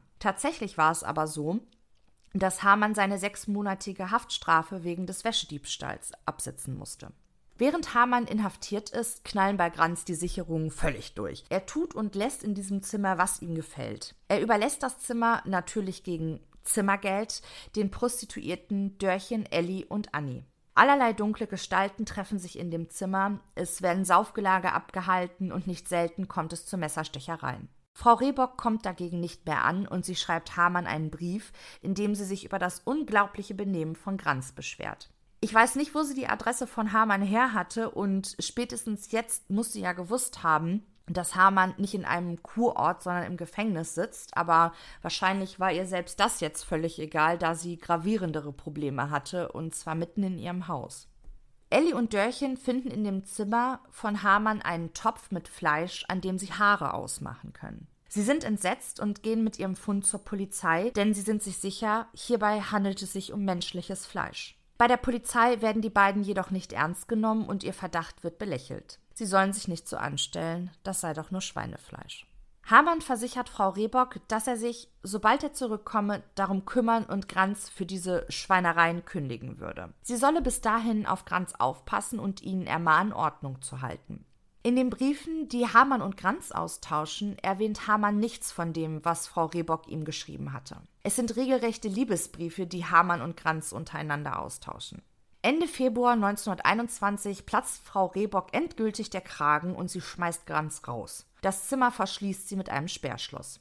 Im März 1921 wurde Hamann dann aus der Haft entlassen und er kehrt zu seiner Wohnung in der neuen Straße 4 zurück. Hamann brach das Sperrschloss auf und betrat sein Zimmer. Sein leeres Zimmer. Granz und Witkowski hatten alle seine Besitztümer, die ja eh nicht viel waren, verkauft und seine Militärrente hatten sie auch verjubelt. Frau Rehbock hatte ihre wenigen Möbelstücke aus dem Zimmer in Sicherheit gebracht. Sie wird später berichten, dass man Hamann durch die ganze Altstadt hat toben und schreien hören. Sie probierte jetzt natürlich auch Hamann loszuwerden, jedoch war es diesem tatsächlich möglich, bis zum Juni 1923 in diesem Zimmer weiter zu hausen, natürlich gegen den Willen von Frau Rehbock. Sein Bruder Adolf zahlte Hamann einen kleinen Anteil des mütterlichen Erbes aus, damit Hamann sich wieder Möbel beschaffen konnte. Und es dauerte auch nicht lange, bis Hans Granz wieder auftauchte. Hamann nahm ihn natürlich wieder bei sich auf und verzieh ihm. Diese ganzen Schilderungen hören sich alle sehr düster und trostlos an. Allerdings muss man sagen, dass in diesem Zimmer mit dem besagten Wandschrank, in dem Hamann die Leichen lagerte, reges Treiben herrschte. Die Menschen gehen hier ein und aus. Sie schätzen Hamann als guten Gastgeber, der neben dem Wandschrank immer Töpfe mit Fleisch, Käse, Wurst und Schokolade lagert, an dem sich die Menschen auch bedienen dürfen. Die drei Prostituierten Elli, Dörchen und Anni sind regelmäßig zu Gast bei Hamann und Granz. Dörchen beispielsweise kümmerte sich mit um den Haushalt von Hamann und Granz. Dörchen wird später aussagen, Herr Hamann konnte alles. Wir stopften zusammen Strümpfe, besserten die Kleider aus.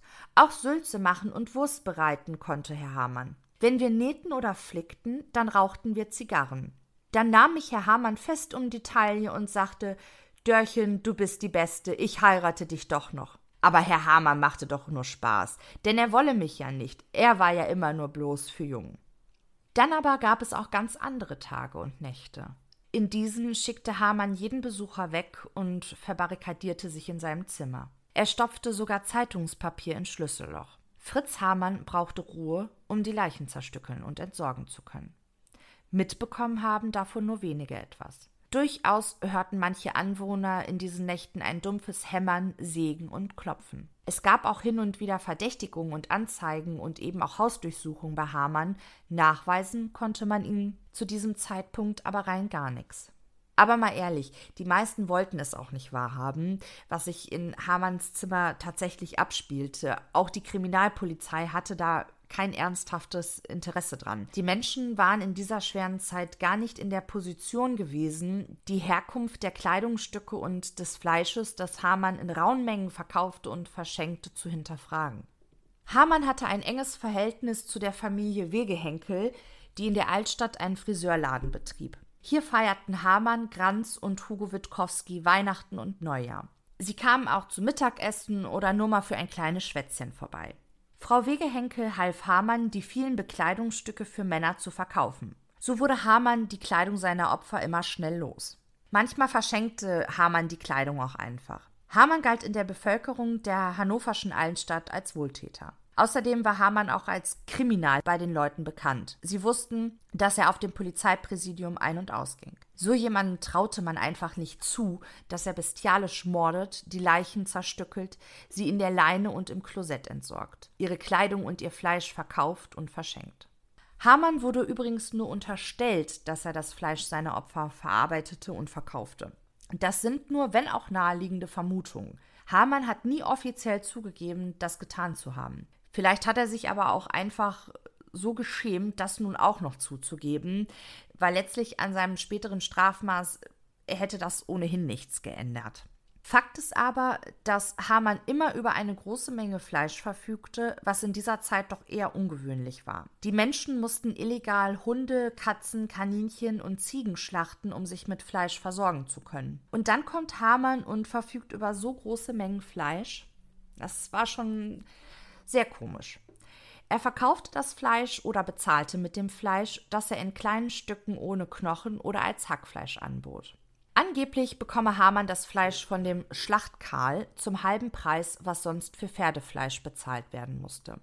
Allerdings ist diese Geschichte wenig glaubhaft, da Hamann sie ständig wieder ändert und dieser Schlachtkarl nie ausfindig gemacht werden konnte. Hamann hatte sogar einen Fleischwolf in seinem Zimmer, um das Fleisch der Tiere verarbeiten zu können, die die Jungen ihm manchmal zum Schlachten mitbrachten. Hamann machte immer ein riesiges Theater beim Schlachten, er könne das überhaupt nicht gut haben. Die nächtlichen Klopfgeräusche, das Hämmern und Sägen, so redeten sich viele Anwohner ein, kommt sicher durch die illegale Schlachtung und Verarbeitung der Tiere. Viele redeten sich das ein, aber nicht alle. Eine Handvoll Anwohner nahm Hamann jetzt ganz genau unter die Lupe. In den Zeitungen häuften sich die Anzeigen, in denen auf vermisste Jungen aufmerksam gemacht wurden. Die Nachbarn vereinbaren, sich ab jetzt ganz genau zu merken, wie die jungen Männer aussehen, die das Zimmer von Hamann betreten. Und so kam es, dass der Zigarrenhändler gegenüber von Hamanns Wohnhaus, der schon lange einen Argwohn gegenüber Hamann hegte, sich auf das Polizeipräsidium begibt, nachdem er in der Zeitung von einem jungen Mann aus Darmstadt gelesen hatte, der auf seiner Durchreise in Hannover verschwunden war. Er lässt sich von den Polizisten Bilder des Verschwundenen vorlegen und erkennt in ihm einer der jungen Männer, die das Haus Hamanns betreten hatten. Auch jetzt wurde wieder eine Hausdurchsuchung bei Hamann angeordnet und tatsächlich finden die Polizisten einige Kleidungsstücke des Mannes. Hamann gibt auch jetzt wieder zu, wieder natürlichen Verkehr mit dem Jungen gehabt zu haben. Wo der Junge aber abgeblieben sei, das wisse er nicht. Und Hamann hat schon wieder, wie so oft in den letzten Jahren, wirklich ein wahnsinniges Glück. Wenige Tage später taucht der vermisste Junge wieder bei seinen Eltern in Darmstadt auf. Sobald der Zigarrenhändler jetzt auf dem Polizeipräsidium erschien, um seine verdächtigen Beobachtungen mitzuteilen, wurde er nicht mehr ernst genommen. Die Polizisten vermittelten ihm sogar das Gefühl, ihnen lästig zu sein. Und so verlor der Zigarrenhändler auch schon bald die Lust, der Polizei seine Beobachtungen mitzuteilen. Dabei hatten er und seine Frau des Öfteren mitbekommen, dass Hamann gegen Abend mit Paketen und Säcken das Haus verließ. Eines Maiabends können die beiden ihre Neugier nicht mehr zügeln und sie schleichen Hamann hinterher. Sie versteckten sich hinter einem Busch und konnten sehen, wie Hamann einen offensichtlich sehr schweren Sack in die Leine warf. Die Beobachtungen teilen die beiden der Polizei jetzt allerdings nicht mehr mit. Man hätte sie ja sowieso nicht ernst genommen. Kurze Zeit später zieht Hamann in die rote Reihe 4. Hier bezieht er eine im vierten Stockwerk gelegene Bodenkammer. Granz zieht übrigens nicht mit. Er sitzt wegen Diebstahls von April bis Juli im Gefängnis. Nach Granz Entlassung zieht er zusammen mit seinem Freund Hugo Witkowski in die Burgstraße 14. Sie genießen ihr Leben, begehen Straftaten, um sich ihren Lebensunterhalt zu verdienen und betätigen sich als Zuhälter. Das Verhältnis zu Fritz Hamann wird immer schlechter. Hamann muss vor Eifersucht kurz vor einer Explosion gestanden haben. Hamann hatte seine neue Vermieterin Frau Engel bei einem seiner Schwarzhandel kennengelernt. Er hatte ihr ein Pfund Fleisch für 35 Pfennig verkauft, obwohl es normalerweise 60 Pfennig kostete. Und als er mit seiner letzten Vermieterin in Streit geraten war, bot sie ihm gerne die Bodenkammer an, um sich zu revanchieren. Das sollte sie später bitter bereuen. Mindestens 20 Menschen wird Hamann in ihrer Bodenkammer töten. Bei der späteren Untersuchung der Kriminalpolizei stellen sie mit Hilfe einer chemischen Untersuchung fest, dass die Wände der Bodenkammer wortwörtlich mit menschlichem Blut getränkt waren. Seine Nachbarin, Frau Linda, erzählte bald allen Nachbarn, wie sauber und apart der Herr Hamann sei. Die Toilette, die sich auf dem Flur befand und ewig verstopft war, da sie von fünf Mietparteien genutzt wurde, benutzte Hamann nicht. Er ging immer mit einem abgedeckten Eimer dorthin und entsorgte sein Geschäft dann direkt in dieser Toilette. An manchen Tagen, so erinnert sich Frau Linda später, ging er alle Viertelstunde mit seinem Eimer über den Flur. Dann ging er zu der Wasserleitung und schrubbte stundenlang seine sieben Quadratmeter große Bodenkammer. Und obwohl er dem Hund von Frau Linda, Fuchsi, immer Knochen zum Nagen gab, konnte sie Hamann mit der Zeit überhaupt nicht mehr leiden. Sie störte sich an dem ständigen Besuch so vieler unterschiedlicher Männer. Auch wenn es unter den Hausbewohnern viel Streit gab, so gab es auch lustige Zeiten. Hamann versorgte alle im Haus immer mit reichlich Fleisch. Bis Mitte April 1924 geht das so, aber dann möchten die Nachbarn kein Fleisch mehr von Hamann annehmen.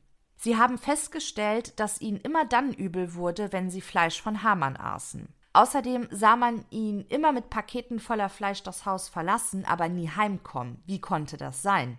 Einige der Bewohner werden misstrauisch und äußern ihre Bedenken auch gegenüber der Polizei. Wieder werden mehrere halbherzige Hausdurchsuchungen bei Hamann durchgeführt. Etwas Verdächtiges können die Polizisten aber nicht finden. Irgendwann geben die Bewohner es auf. Hamann ist mit dem Polizisten per Du. Sie werden gegen ihn wohl nichts ausrichten können. Wir befinden uns jetzt im Mai 1924. Am 17. Mai 1924 finden spielende Kinder einen menschlichen Schädel in der Leine. Der nächste Fund erfolgte am 29. Mai 1924. Wieder ein menschlicher Schädel, wieder in der Leine. Am 13. Juni 1924 wurden dann erneut, diesmal zwei menschliche Schädel aus der Leine geborgen. Die gerichtsärztliche Untersuchung ergab, dass drei der vier gefundenen Schädel zu jungen Männern im Alter von 18 bis 20 Jahren gehört haben müssen. Ein Schädel gehörte einem Jungen, der erst 11 bis 13 Jahre alt gewesen war. Alle Schädel hatten gemeinsam, dass sie mit einem scharfen Instrument vom Rumpf abgetrennt wurden. Gewebe war gar nicht oder nur noch im verwesten Zustand erhalten. An einem Schädel konnten die Gerichtsmediziner erkennen, dass die Kopfhaut mit einem skalpartigen Schnitt vom Knochen gelöst worden ist. Zuerst vermutete die Kriminalpolizei, dass die Schädel eventuell unsachgemäß von der Anatomie Göttingen entsorgt wurden. Vielleicht kamen sie auch aus Aalfeld, dort herrschte gerade eine Typhusepidemie. Vielleicht hatte jemand die zahlreichen Toten zerstückelt und in die Leine geworfen. Oder haben die Grabschänder vom Engelsoder Friedhof etwas damit zu tun? Auf die Idee, dass es sich um einige der zahlreichen vermissten Jungen handeln könnte, kamen die Kriminalpolizisten zu dieser Zeit nicht. Am 24. Juli 1924 wurde erneut ein Schädel gefunden. Auch dieser war vom Rumpf abgetrennt worden und die Kopfhaut wieder mit einem skalpierartigen Schnitt vom Knochen gelöst. Und auch dieser Schädel musste einem noch sehr jungen Menschen zugeordnet werden.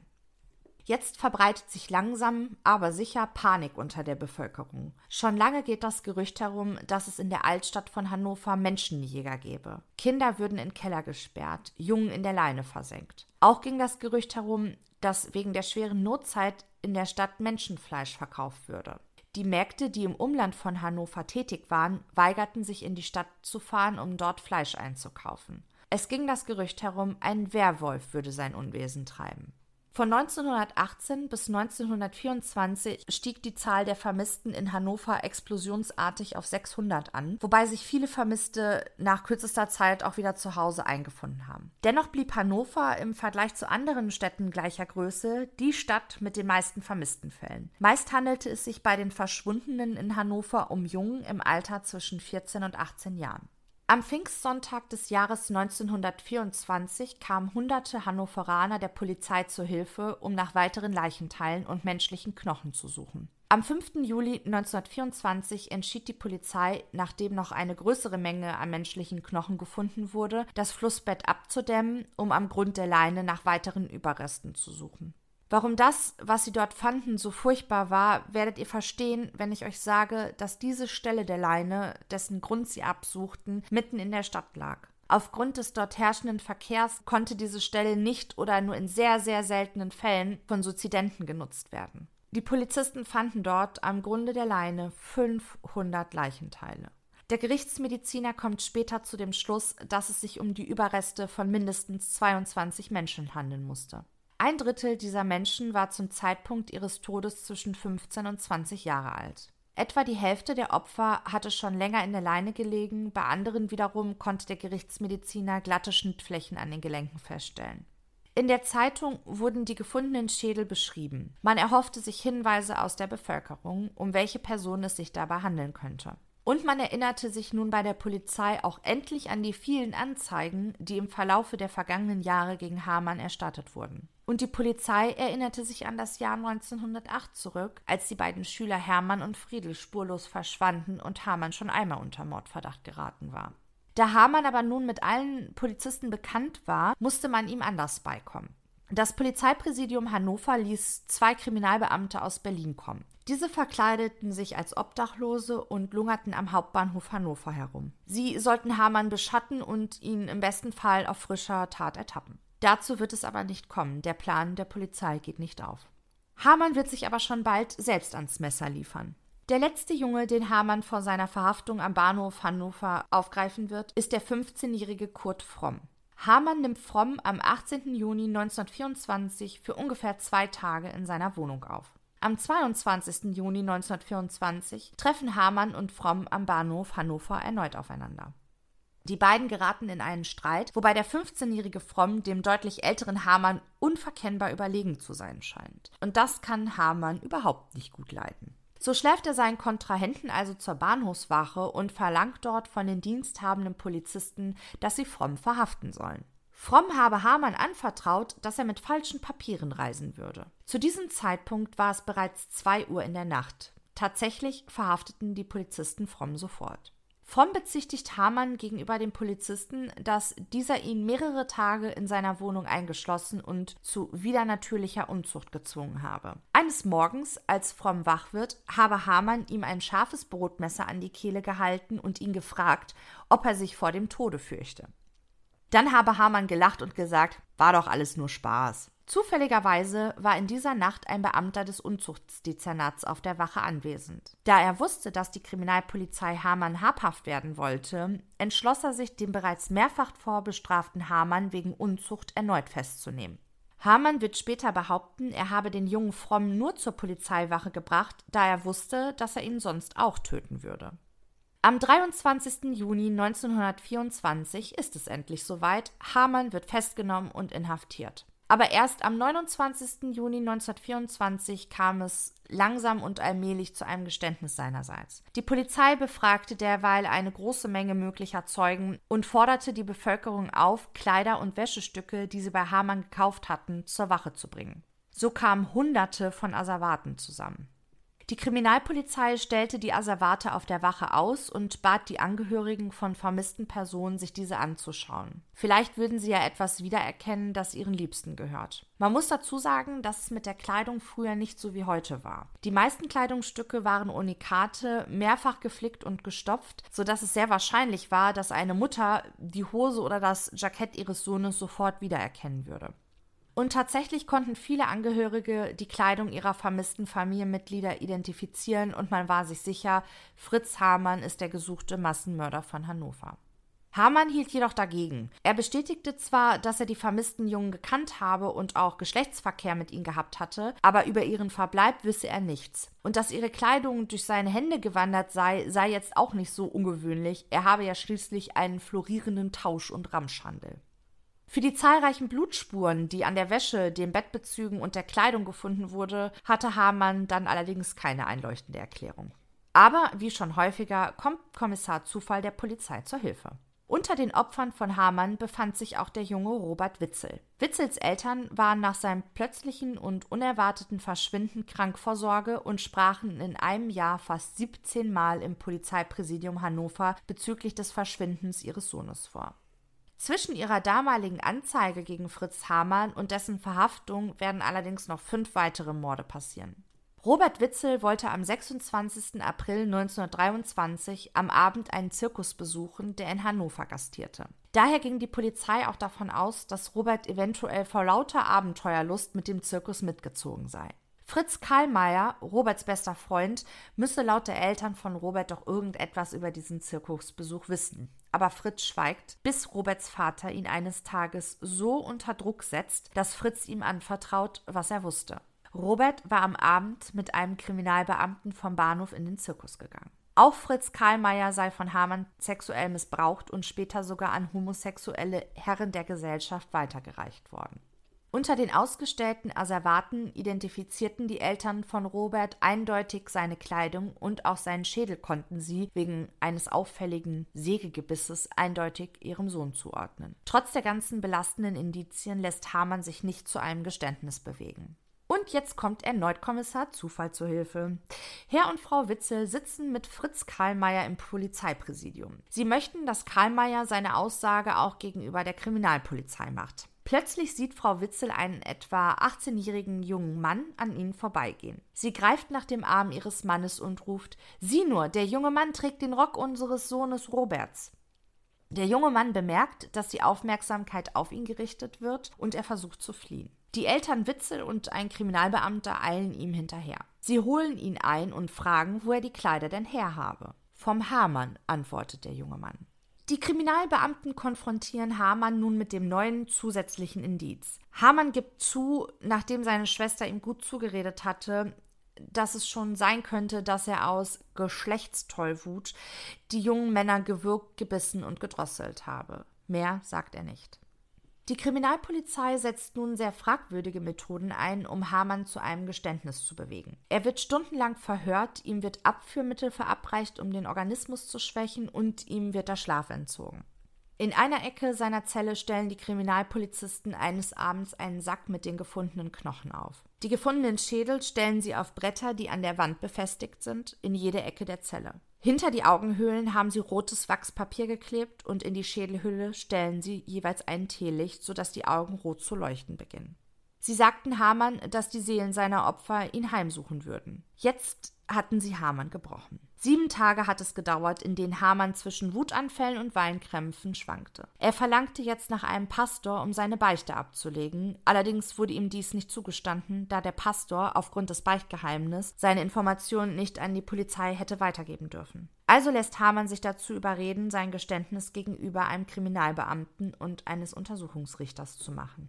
Nach und nach gesteht Hamann ein um den anderen Mord. Die Schädel, die die Polizei aber in der Leine gefunden hatte, die habe er dann nicht entsorgt. Er habe die Schädel seiner Opfer immer ganz klein geschlagen. Hamann zeigt den Kriminalbeamten und dem Gerichtsmediziner sogar die Überreste seines letzten Opfers, des 15-jährigen Erich de Vries. Hamann hatte Teile der Leiche in ein Gebüsch geworfen und die Knochen in einem nahegelegenen Teich versenkt. Immer mehr Menschen melden sich jetzt bei der Polizei, so dass nach und nach immer mehr Morde dem ja, jetzt Massenmörder Fritz Hamann zugeordnet werden können. Irgendwann gibt Hamann es auf, er leugnet schon gar nicht mehr, äh, wenn ihm neuer Mord zur Last gelegt wird. Er antwortet den Kriminalbeamten einfach nur, schreiben Sie man dazu.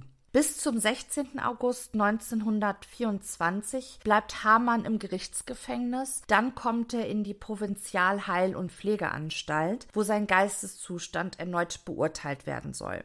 Am 25. September 1924 kommen die Gutachter dann zu folgendem Ergebnis. Hamann hat eine pathologische Persönlichkeit, war aber während seiner Taten nicht des freien Willens und der Verantwortungsfähigkeit beraubt gewesen. Auch alle anderen zuvor gestellten Diagnosen, also die Absenzen, der Irr- und Schwachsinn, die hebephrene Schizophrenie, all das würde nicht vorliegen. Das ist jetzt natürlich schwierig, 100 Jahre später das nachzuvollziehen in welcher psychischen Verfassung Hamann gewesen ist. Ich glaube, wir sind uns alle einig, ganz knusper kann der nicht gewesen sein. Ob er jetzt wirklich auch Intelligenz gemindert war, ob er eine Unterform der Schizophrenie hatte, das sind alles Dinge, das lässt sich heute natürlich so nicht mehr nachweisen. Hamann wird nach der Erhebung des Gutachtens wieder in das Gerichtsgefängnis überstellt, bis am 4. Dezember 1924 seine Verhandlung vor dem Schwurgericht in Hannover beginnt. Am 8. Juli 1924 wurde übrigens auch Hans Granz aufgrund der Aussagen von Hamann verhaftet. Granz wird vorgeworfen, von den zahlreichen Morden Morden gewusst zu haben und in mindestens zwei Fällen Hamann zum Mord suggestiv getrieben zu haben, da er die Kleider der jungen Männer haben wollte.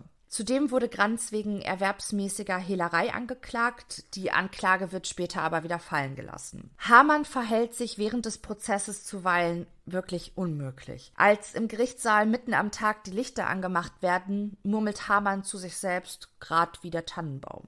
Oder als der Geheimrat Schulze müde gehend fragt Hamann ihn, na, können Sie noch, Professor? Dreht sich zum Gericht um und sagt entschuldigend, er ist nämlich gerade krank gewesen. Also im Anbetracht der Tatsache, warum Hamann in diesem Gerichtssaal sitzt, hat er wirklich Dinge gesagt, die waren unmöglich. Und da muss man wirklich daran zweifeln, dass er irgendwas verstanden hat, worum es da gerade geht. Die Journalisten warnt Hamann, ihr müsst aber nicht lügen, ihr lügt ja doch alles. Und zu den Geschworenen sagt er, macht's kurz, Weihnachten will ich im Himmel sein bei Muttern. Also, eine normale psychische Gesundheit konnte dieser Mann nicht gehabt haben. Ich glaube, da sind wir uns einig. Insgesamt werden 200 Zeugen zu dieser Vernehmung im Hamann-Prozess geladen. Ich könnte euch wirklich noch stundenlang über diesen Prozess erzählen. Ich denke aber, das wird den Rahmen dann völlig sprengen. Wenn ihr Interesse habt, dass wir den Hamann-Prozess nochmal separat aufarbeiten, dann lasst mich das gerne wissen. Dann könnten wir nämlich auch nochmal auf die Opfer separat eingehen. Das ist sicherlich auch ganz spannend. Ich möchte euch aber zumindest die Passage vorlesen, in der Hamann seine Aussage bezüglich der Tötung der jungen Männer macht. Diese Aussage könnt ihr dann übrigens, wenn ihr das gerne möchtet, auch noch mal in dem Buch von Theodor Lessing nachlesen. Ich habe nicht die Absicht gehabt, die jungen Leute umzubringen. Es ist vorgekommen, dass Knaben immer wieder kamen. Ich habe sie dann nur vor mir schützen wollen. Ich wusste, wenn ich wieder meine Tour habe, dann passiert was. Ich habe geweint, macht mich nur nicht immer wild. Wenn ich wild wurde, dann biss ich und sog mich fest. Es gibt auch unter den Jungs am Café Kröpke einige, die gern dämpfen und Luft abstellen. Wir beigten uns manchmal stundenlang. Ich bin schwer erregbar. In der letzten Zeit wurden es immer mehr. Und ich dachte oft, Gott, oh Gott, wo soll das hin? Ich habe mich mit ganzem Leibe auf die jungen Leute geworfen. Sie waren durch das Herumtreiben und die Ausschweifungen ermattet. Ich habe ihren Adamsapfel durchbissen, zugleich wohl auch mit den Händen gewürgt und gedrosselt. An der Leiche brach ich zusammen. Ich machte mir dann schwarzen Kaffee. Den Toten legte ich auf den Boden und tat ein Tuch übers Gesicht. Dann sieht er einen nicht so an. Ich öffnete die Bauchhöhle mit zwei Schnitten und tat die Eingeweide in einen Eimer. Ich tunkte ein Tuch in das Blut, das sich in der Bauchhöhle gesammelt hatte, und tat dies so lange, bis alles Blut aufgetunkt war. Dann erst schnitt ich mit drei Schnitten die Rippen auf nach der Schulter zu, fasste unter die losgetrennten Rippen und drückte so lange hoch, bis sie in der Schultergegend knackte. An der Stelle schnitt ich dann durch und tat sie weg. Nun konnte ich Herz, Lunge, Nieren fassen, zerschneiden und in den Eimer tun. Zum Schluss wurden die Beine abgetrennt, dann die Arme. Ich löste das Fleisch von den Knochen und tat es in meine Wachstuchtasche. Das übrige Fleisch kam unters Bett oder in den Verschlag. Um nun alles hinauszubringen und es ins Klosett oder in die Leine zu werfen, gebrauchte ich fünf oder sechs Gänge. Das Glied schnitt ich ab, nachdem ich Brust und Bauchhöhle gereinigt hatte. Ich zerschnitt es in viele kleine Teile. Ich bin immer mit Grauen an diese Arbeit gegangen und doch war meine Leidenschaft stärker als das Grauen vor der Zerstückelung. Mit dem kleinen Küchenmesser schnitt ich die behaarte Kopfhaut ringsherum vom Schädel und zerlegte sie in ganz kleine Streifen und Würfel. Den Schädel legte ich mit der Wangenfläche auf eine Bastmatte und deckte Lumpen darüber, um die Klopftöne abzuschwächen. Ich schlug mit der scharfen Seite eines Beiles, den Schädel immer herumdrehend, die Nähte auseinander. Das Gehirn kam in den Eimer. Die kleingeschlagenen Knochen warf ich in die Leine gegenüber dem Schloss. Oder ich ging in die Eilenriede, dort wo es sumpfig ist, warf die Stücke heimlich vor mich hin und trat sie in den Sumpf. Nur wenn ich eine Leiche sehr eilig beseitigen musste, kann möglicherweise einmal ein Schädel unzerklopft in das Wasser geraten sein. Die Kleider habe ich verschenkt, das meiste an Granz aus Liebe. Anderes verkaufte ich an Frau Engel oder an Frau Wegehenkel oder ließ es verkaufen.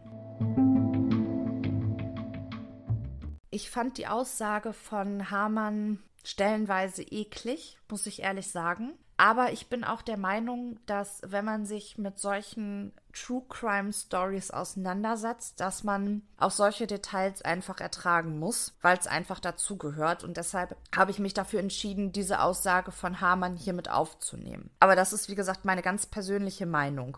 Wir sind jetzt am 19. Dezember 1924 angekommen. Um 10 Uhr werden die Urteile verkündet. Hamann wird in 24 Fällen 24 Mal zum Tode verurteilt. Angeklagt war Hamann ja eigentlich wegen 27-fachen Mordes. Drei der Morde konnte man ihm aber nicht zweifelsfrei nachweisen, so dass er dann letztlich in Anführungsstrichen nur wegen 24-fachen Mordes verurteilt wurde. Und zusätzlich wurden Hamann die bürgerlichen Rechte auf Lebenszeit aberkannt. Granz wird wegen Beihilfe zum Mord zu zwölf Jahren Zuchthaus und wegen Anstiftung zum Mord zum Tode verurteilt. Hamann nimmt sein Urteil an. Granz meldet eine Rechtsrüge an. Das nannte man damals so, heute würde man das Revision nennen. Am 5. Februar 1925 findet der Bote Lütters an der Großen Wallstraße 3 in Hannover einen Brief auf der Straße. Adressiert ist dieser an den Buchhändler Albert Granz, und Albert Granz ist der Vater von Hans Granz, der ja zum Tode verurteilt wurde. Lütters übergibt den Brief an Albert Granz. Dieser öffnet den Brief sofort und liest dort Folgendes.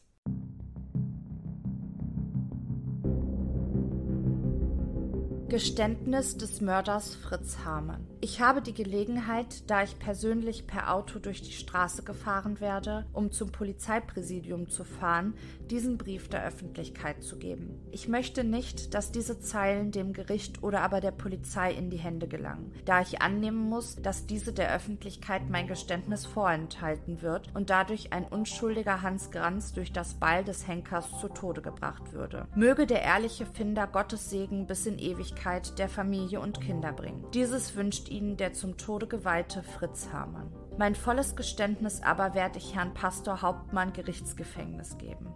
Um dass auch dieses Schriftstück durch die Öffentlichkeit geprüft wird und nicht verschwindet, daher dieser Brief.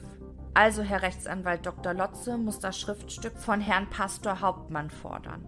Ich, Fritz Hamann, habe diesen Brief eigenhändig geschrieben, um die Wahrheit zu beweisen. Dass diese meine Schrift ist, kennt mein Bruder Adolf Hamann Fortmüller, hier Asternstraße 16, meine Handschrift ganz genau. Mein Geständnis, so wahr mir Gott helfe. Ich sage hier die reine Wahrheit und möchte doch so gern mein Gewissen nicht vor Gott noch mehr belasten. Ich, der zum Tode verurteilte.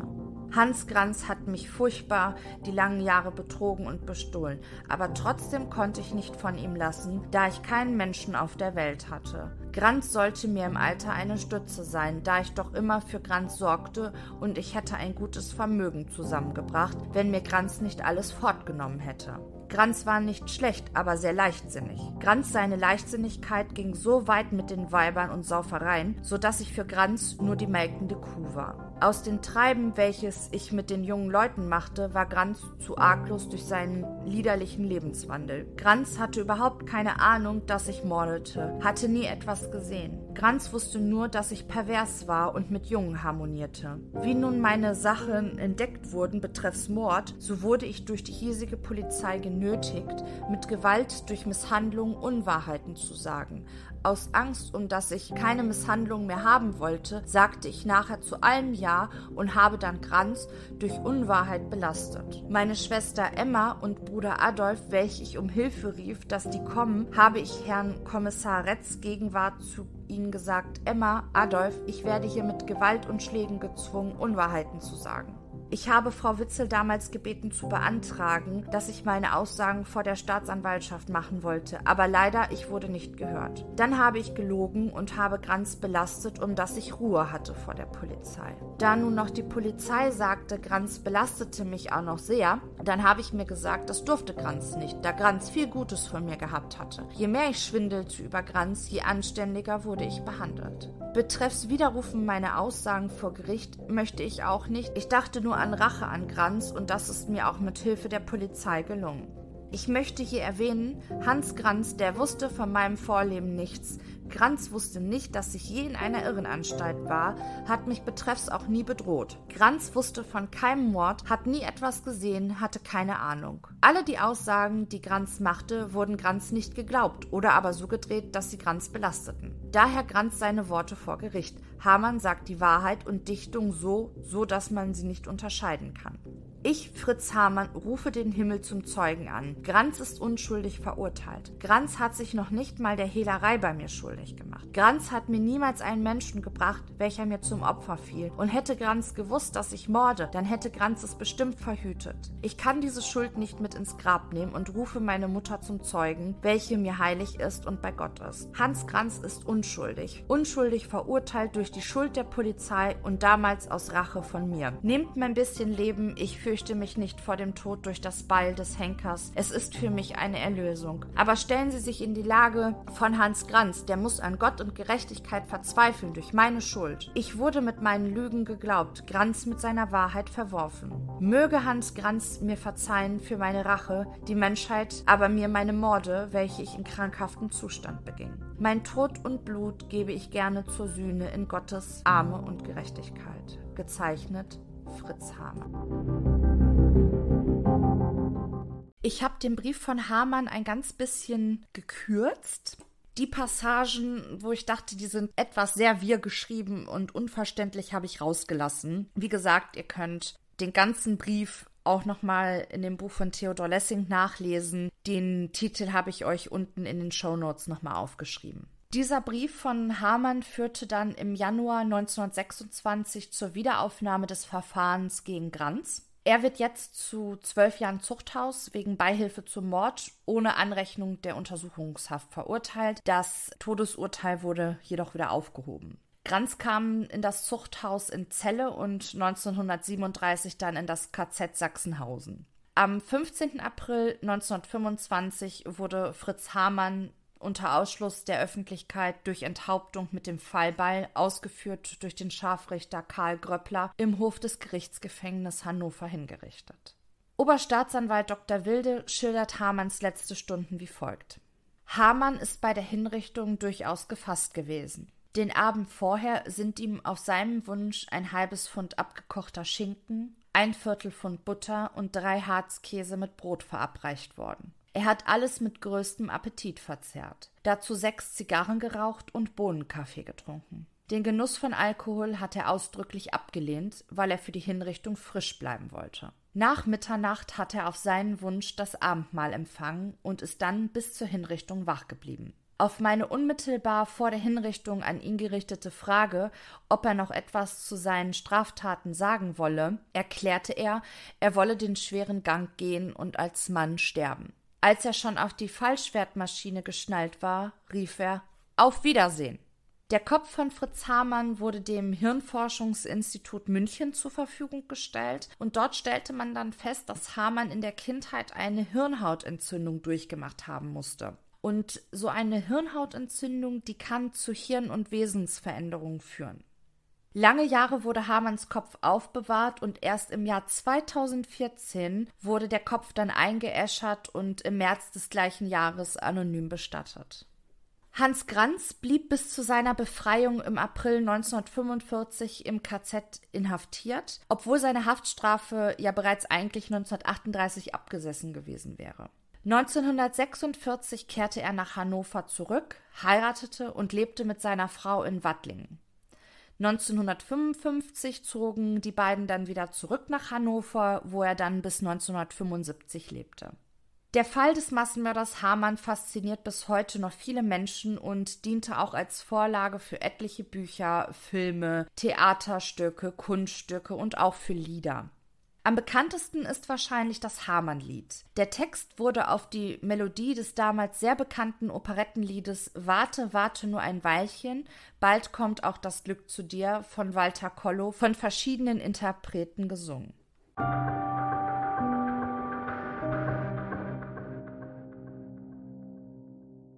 So, wir sind nun am Ende angelangt. Ich hoffe, ihr fandet die Episode informativ und habt vielleicht noch Dinge erfahren, die ihr über Fritz Hamann so noch nicht gehört habt. Der Fall ist ja eigentlich schon zu Genüge besprochen worden. Ich fand aber, nachdem ich mich ein bisschen mit Hamanns Persönlichkeit befasst habe, dass der Fall eigentlich viel mehr hergibt als nur einen kurzen Abriss. Ich würde mich freuen, wenn ihr bei der nächsten Episode von Mord und Totschlag wieder reinhört. Ich werde diese Folge jetzt mit der Interpretation des Hamann-Liedes von Richie Teachman schließen. Und ich danke dir, Richie, dass ich deinen Song hier kostenlos verwenden durfte. Schaut gerne auch mal auf seinem gleichnamigen YouTube-Kanal vorbei. Ich bin mir sicher, da freut er sich bestimmt. Bis dahin. In Hannover an der Leine, rote Reihenummer, wo der Massenmörder Hamann, der schon manchen umgebracht. Hamann hat auch einen Kranz hieß dieser junge Mann. Dieser lockte mit Behagen alle kleine